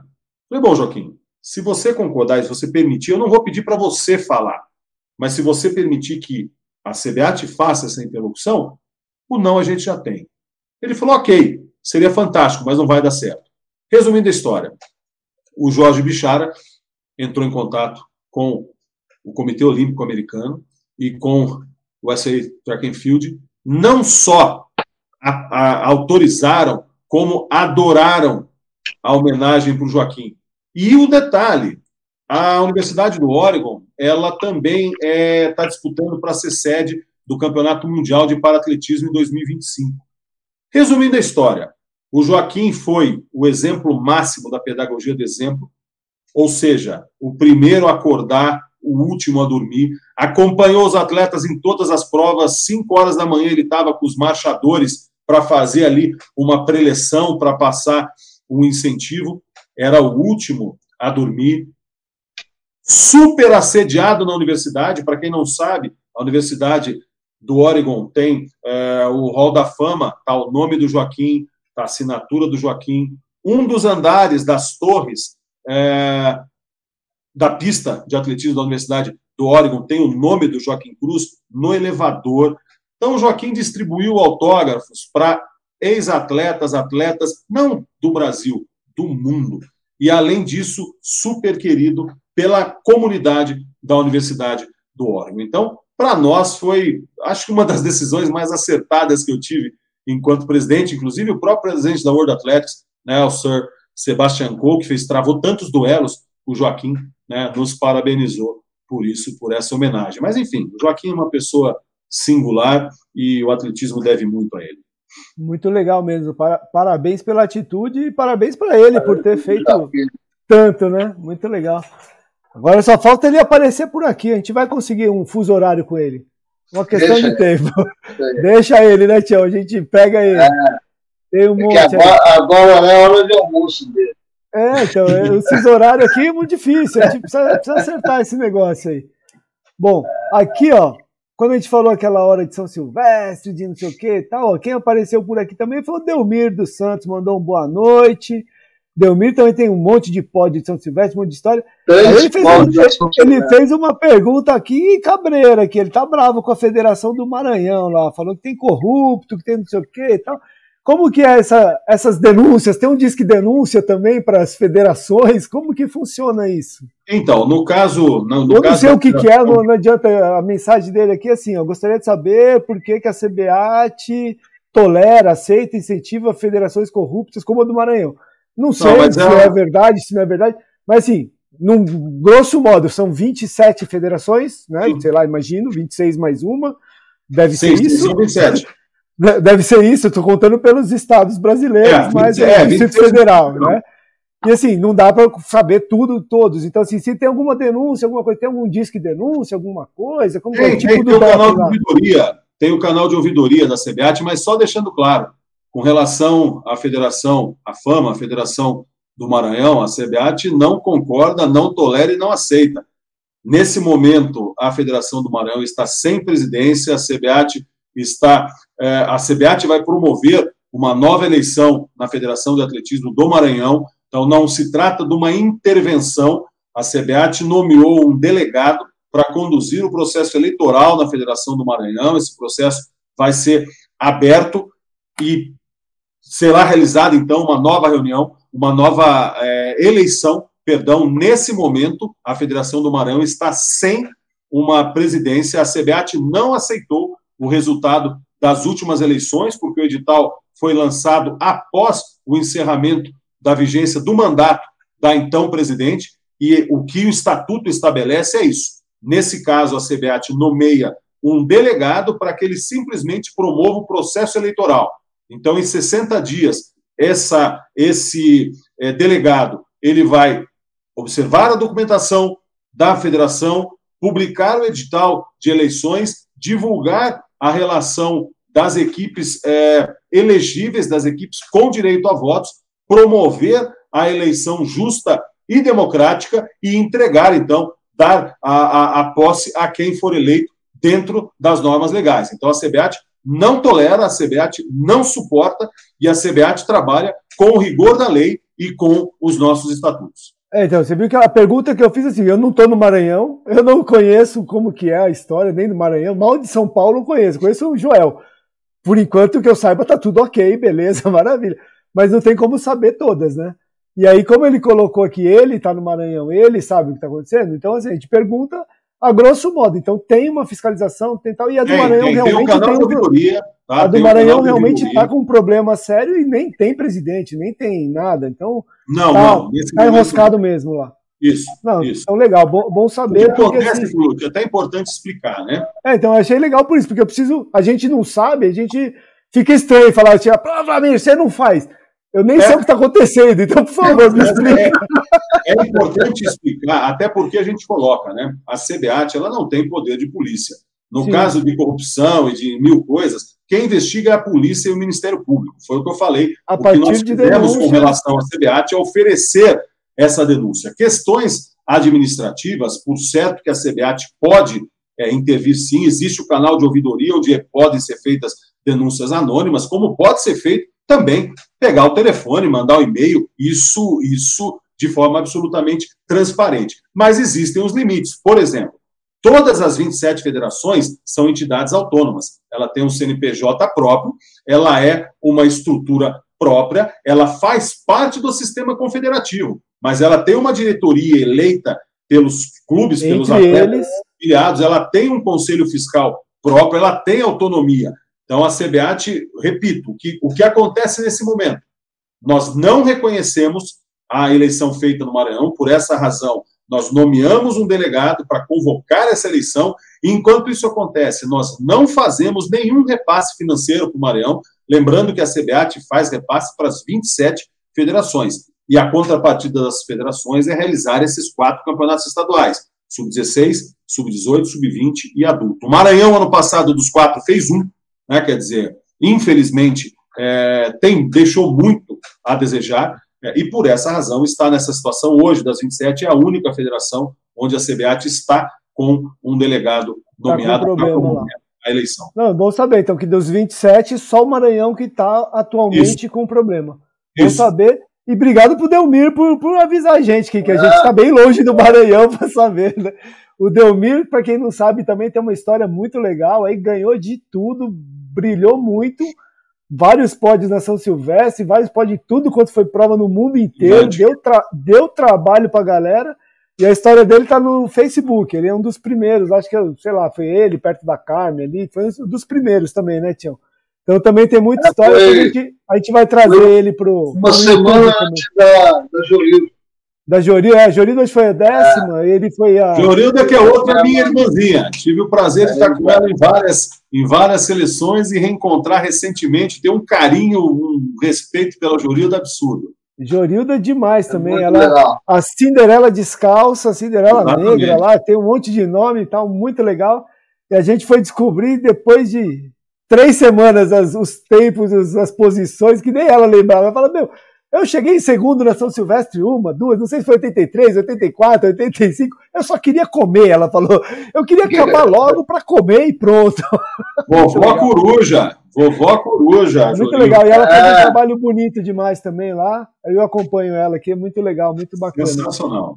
Bom, Vlamir, agora eu acho que ainda falta um.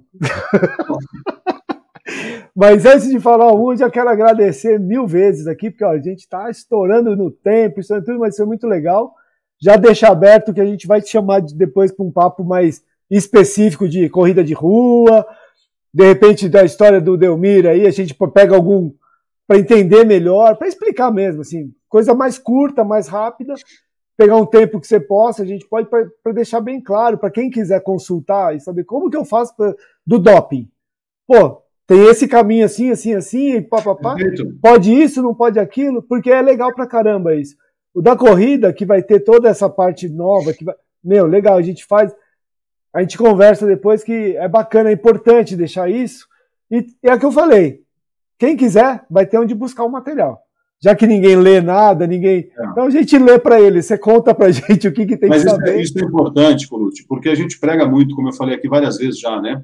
Democratização do conhecimento, democratização da informação, é, radicalização da transparência. Isso não pode ser, não podem ser apenas palavras fortes. Isso a gente implementa na prática todos os dias. E repito, por conta disso e de outras de outras iniciativas que a CBAT foi eleita a melhor confederação de atletismo do mundo. Então a gente faz Exatamente. muito, né? a gente faz muito claro que sempre é possível fazer muito mais. Né? Mas eu concordo plenamente e repito, nós precisamos de vocês né, na divulgação dessas informações. É importante que a comunidade entenda, que a comunidade participe. E é verdade, não é só do atletismo. Ninguém lê nada. É, você fala de quem que lê manual? Você compra alguma coisa em casa, você não lê manual. Quem lê bula? Ninguém lê bula, vai ler nem, eu nem vou falar que tem um fotógrafo, que hoje é o dia do fotógrafo, que ele me falou esses dias aí que nunca leu o manual de uma máquina e a gente tá descobrindo umas coisas. E você cantava com ele, né, cara? Eu falei, o que é isso? Aí foi procurar o manual lá, falou, nossa, olha, eu nunca soube que tinha essa opção. Foi engraçado, mas aconteceu isso essa semana. Bem no dia do fotógrafo, te entreguei, hein, Tião? Tá lascado. Viu? É. Mas é legal, a gente, a gente vai fazer assim porque é muito importante. E, o, e as pessoas não querem saber, elas só querem falar e falar. É isso, isso, isso. Mas não parou para pensar, para ler, para consultar, para ter. Eu poderia chegar aqui e te colar na parede com a pergunta do Delmir, que eu nem imagino o que está acontecendo no Maranhão. Mas eu acho mais importante a gente perguntar como funciona. Tem claro. um problema em algum lugar? Pô, tem claro, um problema. Claro. Você sabe, todo mundo sabe. Ah, então, beleza. Então, Delmir, se tiver dúvida, depois você manda a mensagem pra gente. a gente tenta descobrir, né? Mas é, é, bem por aí mesmo, bem legal. E, então vamos lá, né, Tião? Vamos pro último vídeo, depois a gente vai pra despedida. Certo. E mais um recorde, além da quantidade de vídeos, a quantidade de horas de tempo. Mas como a gente não tem patrocinador, a gente já demitiu o Faustão, já demitiu todo mundo. Hoje não tem nem futebol, nem Copa do Mundo, né, Tião, para concorrer com a gente. É. Domingão, primeiro domingo, quer dizer, o segundo domingo do ano, mas o primeiro domingo útil do ano pra gente. Então, bora lá. Vamos ver quem vem.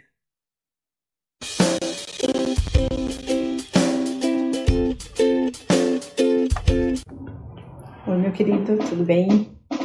Aqui estou, né? Pedido para fazer esse vídeo.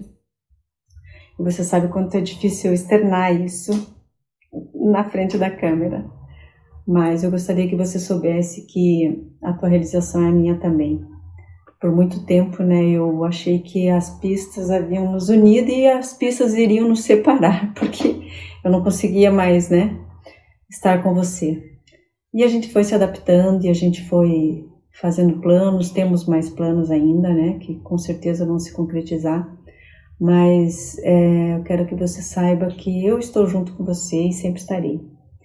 Então eu vejo a sua dedicação, eu vejo o seu empenho, o teu entusiasmo que é maravilhoso, o teu sorriso, teus olhos brilham, tudo isso, meu querido, tudo isso eu vejo em você então é isso que me conforta quando eu vou ao encontro, quando eu vejo as pessoas bater nas tuas costas e falar: Poxa, Ramiro, muito obrigado pelo que você tem feito, muito bacana. Nós não agradamos a todos, né? A gente bem sabe que não se agrada a todos, mas eu tenho certeza que todos que vieram para te agradecer, você de um jeito ou de outro ajudou a transformar a vida dessas pessoas. E o teu sonho é esse, né? É transformar vidas é, através do esporte. E eu vejo que você luta por isso, eu vejo que você pega um caso e vai adiante até conseguir um resultado positivo.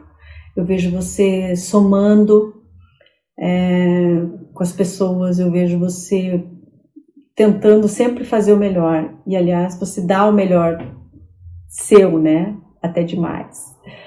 Mas eu gostaria que soubesse que eu admiro isso em você, admiro a tua força, admiro essa vontade que você tem de lutar. E, e por tudo isso eu tenho muito orgulho de você. Não só eu, acho que toda a família tem orgulho de falar: nossa, esse é o cara, esse é o Vlamir, esse é a pessoa que nós temos muito orgulho de, de ter.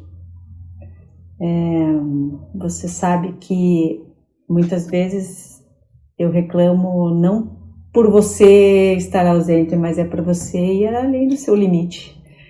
E foi acostumado como atleta, né? O atleta ele vai além do seu limite. Então só fica um, um conselho de esposa. É, descanso também é treino, tá, meu amor? E mais é, admiração total pelo teu trabalho, pela pessoa, pelo marido que você é, pelo pai, por tudo. Então são só coisas boas que eu tenho para te dizer. Então te amo.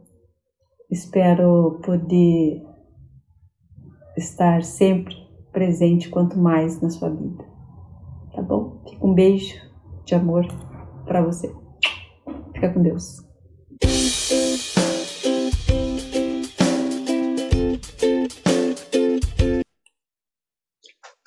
É, vocês são impossíveis mesmo, né?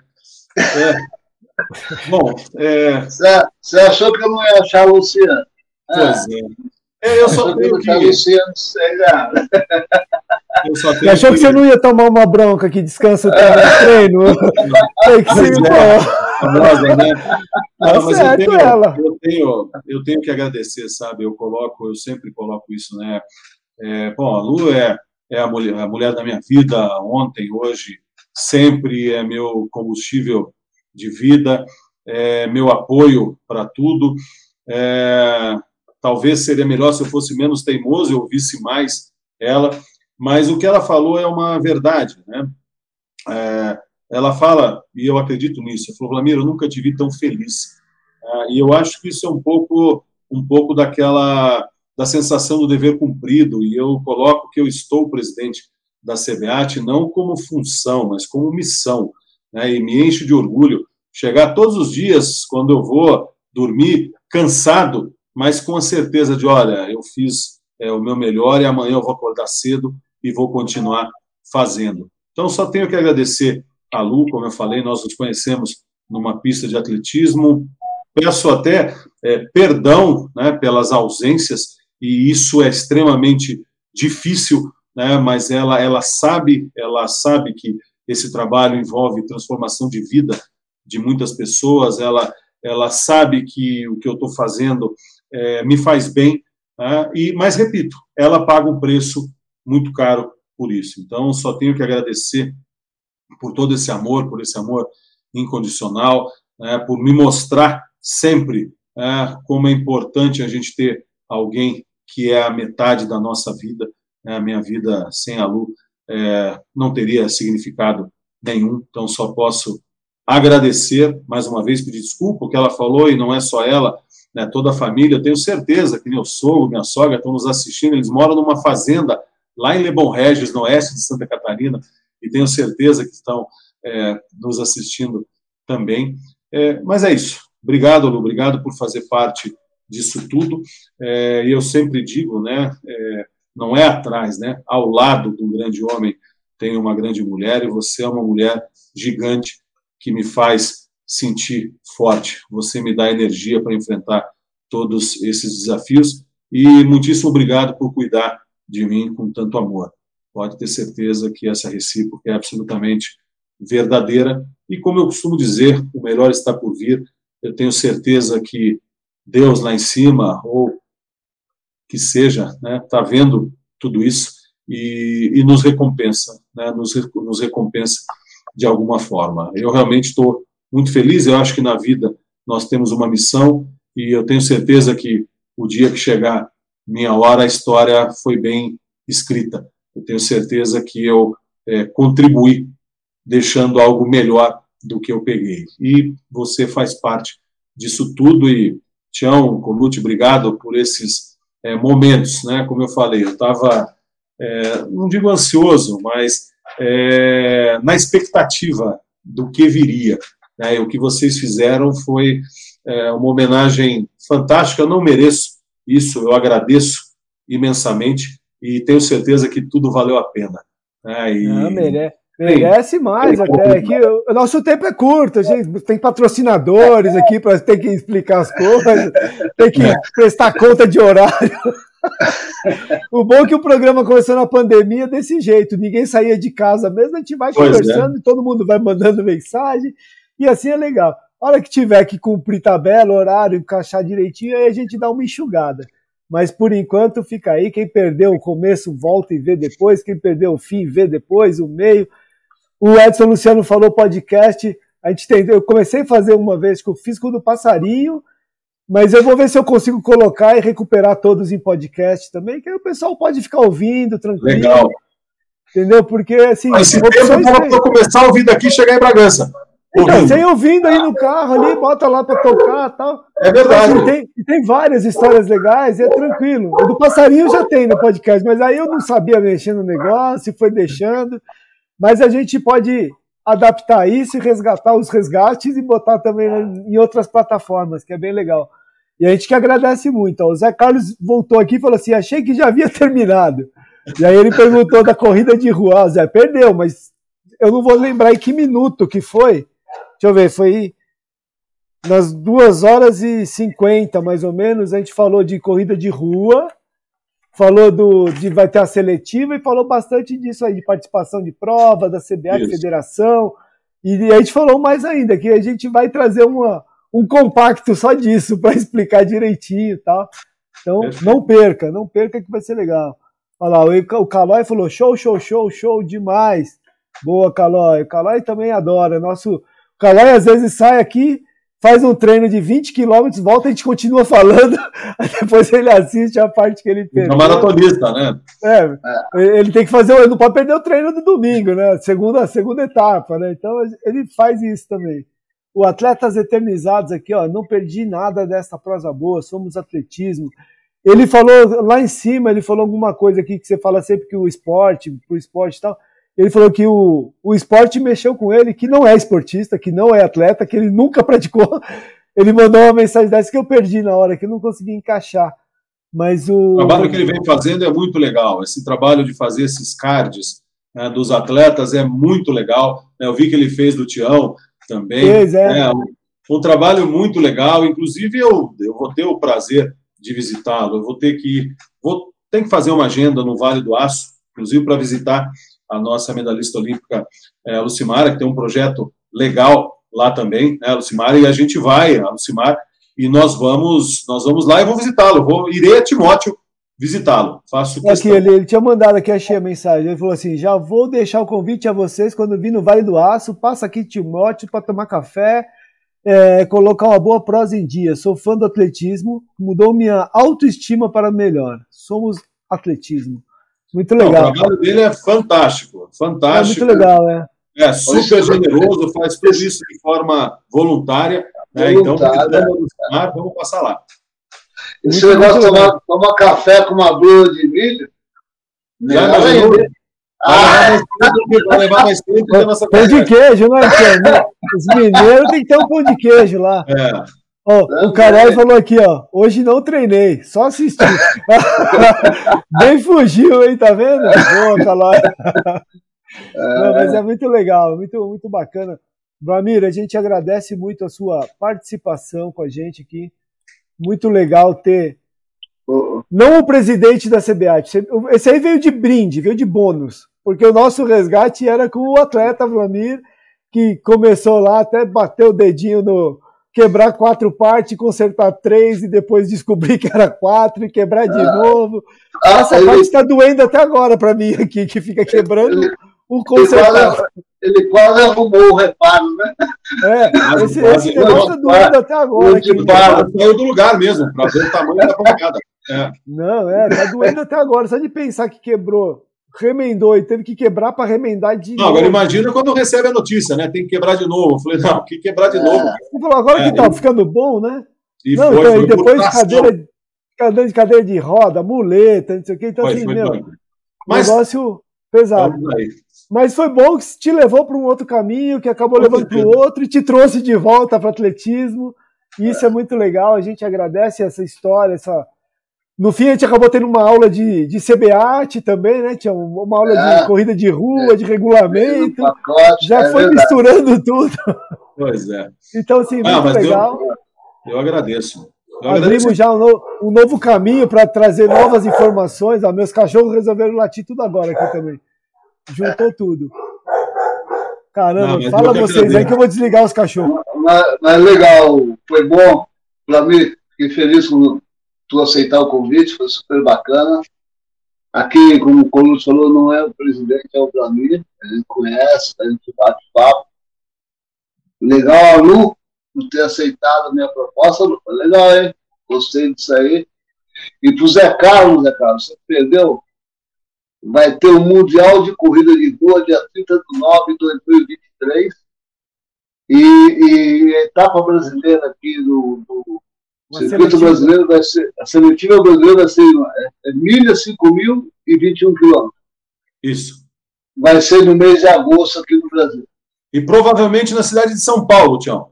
Provavelmente. Sim, aí melhor ainda. É, provavelmente, provavelmente em São Paulo, a gente está vendo o, melhor local, o melhor formato, mas eu posso adiantar que tudo leva a crer que será em São Paulo. Tudo leva ah, a crer, com certeza. Ótimo. Se for em São Paulo, tem foto do Tião. Pois é. Vou lá. Opa. E, e, eu vou lá correr, vou treinar para correr. Coloca esse cara para correr no Marginal Pia. Retinho, só tem reta. Então, Tião, você vai sumir agora que o Gladson mandou um livrinho aqui. Ah, sumiu ah. essa metade. Bom demais, como diz aqui em Ribeirão Preto. Parabéns, Tian Colucci. É o meu bom amigo e o meu bom amigo Vlamir. Em breve, não apenas o atletismo, mas o esporte brasileiro será o melhor do mundo. Boa, Gladys. É o que a gente torce, hein? Cada vez mais cada vez melhor. A Lu, a Lu mandou aqui, ó, Tião, palminhas. Muito obrigado, Lu pela paciência, por liberar o Vlamir aí mais um domingo inteiro com a gente. Ela falou assim, pô, já pegou a semana inteira, o cara vai pegar o domingo inteiro, né? Tá de toda no domingo. Mas foi uma boa causa, vai. E o detalhe, né? Agora, que horas são? Nove horas. Eu não quero nem olhar pro relógio. Eu tinha, eu tinha um voo às 23h30 de São Paulo para Petrolina. Né? Quer dizer, então não vou, mas é que eu realmente tinha que, que mudar isso, porque eu tenho que estar em Bragança amanhã. Mas lembrando, né, amanhã começa o camping é, de Oricuri, o sétimo camping de atletismo de Oricuri, lá no sertão nordestino. Eu estarei no camping em algum dia, não, está, não terei condição de estar na abertura, mas vai ser um camping é, fantástico. Então, quero aproveitar aqui a generosidade de vocês para parabenizar e desejar um excelente camping para todos os treinadores, todos os atletas que lá estarão, e é uma alegria para a CBAT também né, para as loterias caixa fomentar o atletismo no sertão nordestino. Colucci, Tião, é. para mim, cara, como eu falei, é um prazer enorme. Obrigado pela generosidade de vocês. É, gratidão. E como é bom, como é bom, né, a gente ouvir a nossa história. Eu acho que eu não fazia, quer dizer, dessa forma eu nunca vi, né? Eu nunca vi. vocês colocaram, né? Os convidados que vocês colocaram são pessoas extremamente especiais para mim. É, o Bruniero, meu treinador, eu não o vejo há muitos anos. Né? Então, ver um depoimento, é, isso, isso me toca muito e com certeza vou ter mais uma noite de sono difícil, porque eu vou ficar só pensando em tudo isso. Mas obrigado. Obrigado, você é um vai, prazer. Vai acabar o programa, você vai pegar e vai falar assim, ó, agora eu vou ter que assistir. Aí... É verdade, é verdade. A, Lu falou, obrigado a todos. Obrigado. A, a, Lu falou aqui assim, ó, excelente, agora tem que acabar em pizza. Vai acabar em pizza, mas vai assistir no YouTube. É. Não, agora vamos na pizza. Ontem a Lu queria uma pizza, falei, não, ontem eu estava cansado até para comer pizza. Falei, não, hoje vamos comer, hoje vamos, comemorar. Não, primeiro é, quer se alimentar aí, cuidar da saúde, tem que aproveitar é o domingão, né? É isso. Eu, eu, eu, eu Colucci, é a primeira vez que também passamos direto no YouTube da Contra-Relógio. É verdade, hoje tá, a Contra-Relógio tá vai ficar lá registrado também, já é o primeiro é registrado lá. Muito bom. Semana que vem, as próximas, já tem. Semana que vem, Tião, quem que vem? Falando dele aqui hoje, hein? Falando dele hoje. Não deu, mas a, a Cláudia estava boa, esqueceu de falar no quarto. Vai ser o Senna. O João Senna vai vir aqui contar as histórias do Caio, dele, da esposa, e vai ser super legal. Porém, o programa vai começar às 16 horas. Não? A gente vai começar meia hora mais cedo e vai durar só duas horas, pessoal. Não vai passar de duas horas. É uma história fantástica. Uma história é. fantástica. Uma contribuição plural para o atletismo nacional e eh, principalmente começando as histórias com a Carmen lá e passando por hoje, né? É sensacional. É, ele tem vários Ele... da São Silvestre com a Carmen, né? Vários. Todo mundo, cara. E achava que era um caso perdido, virou um caso. Um, um caso sério. Né? Caso sério. Foi muito legal. Vai ser, legal conversar com o João. Ser bacana. Parabéns. Do durante Piauí para o mundo. Durante a é, semana a gente vai fazer a chamada direitinho aí, então.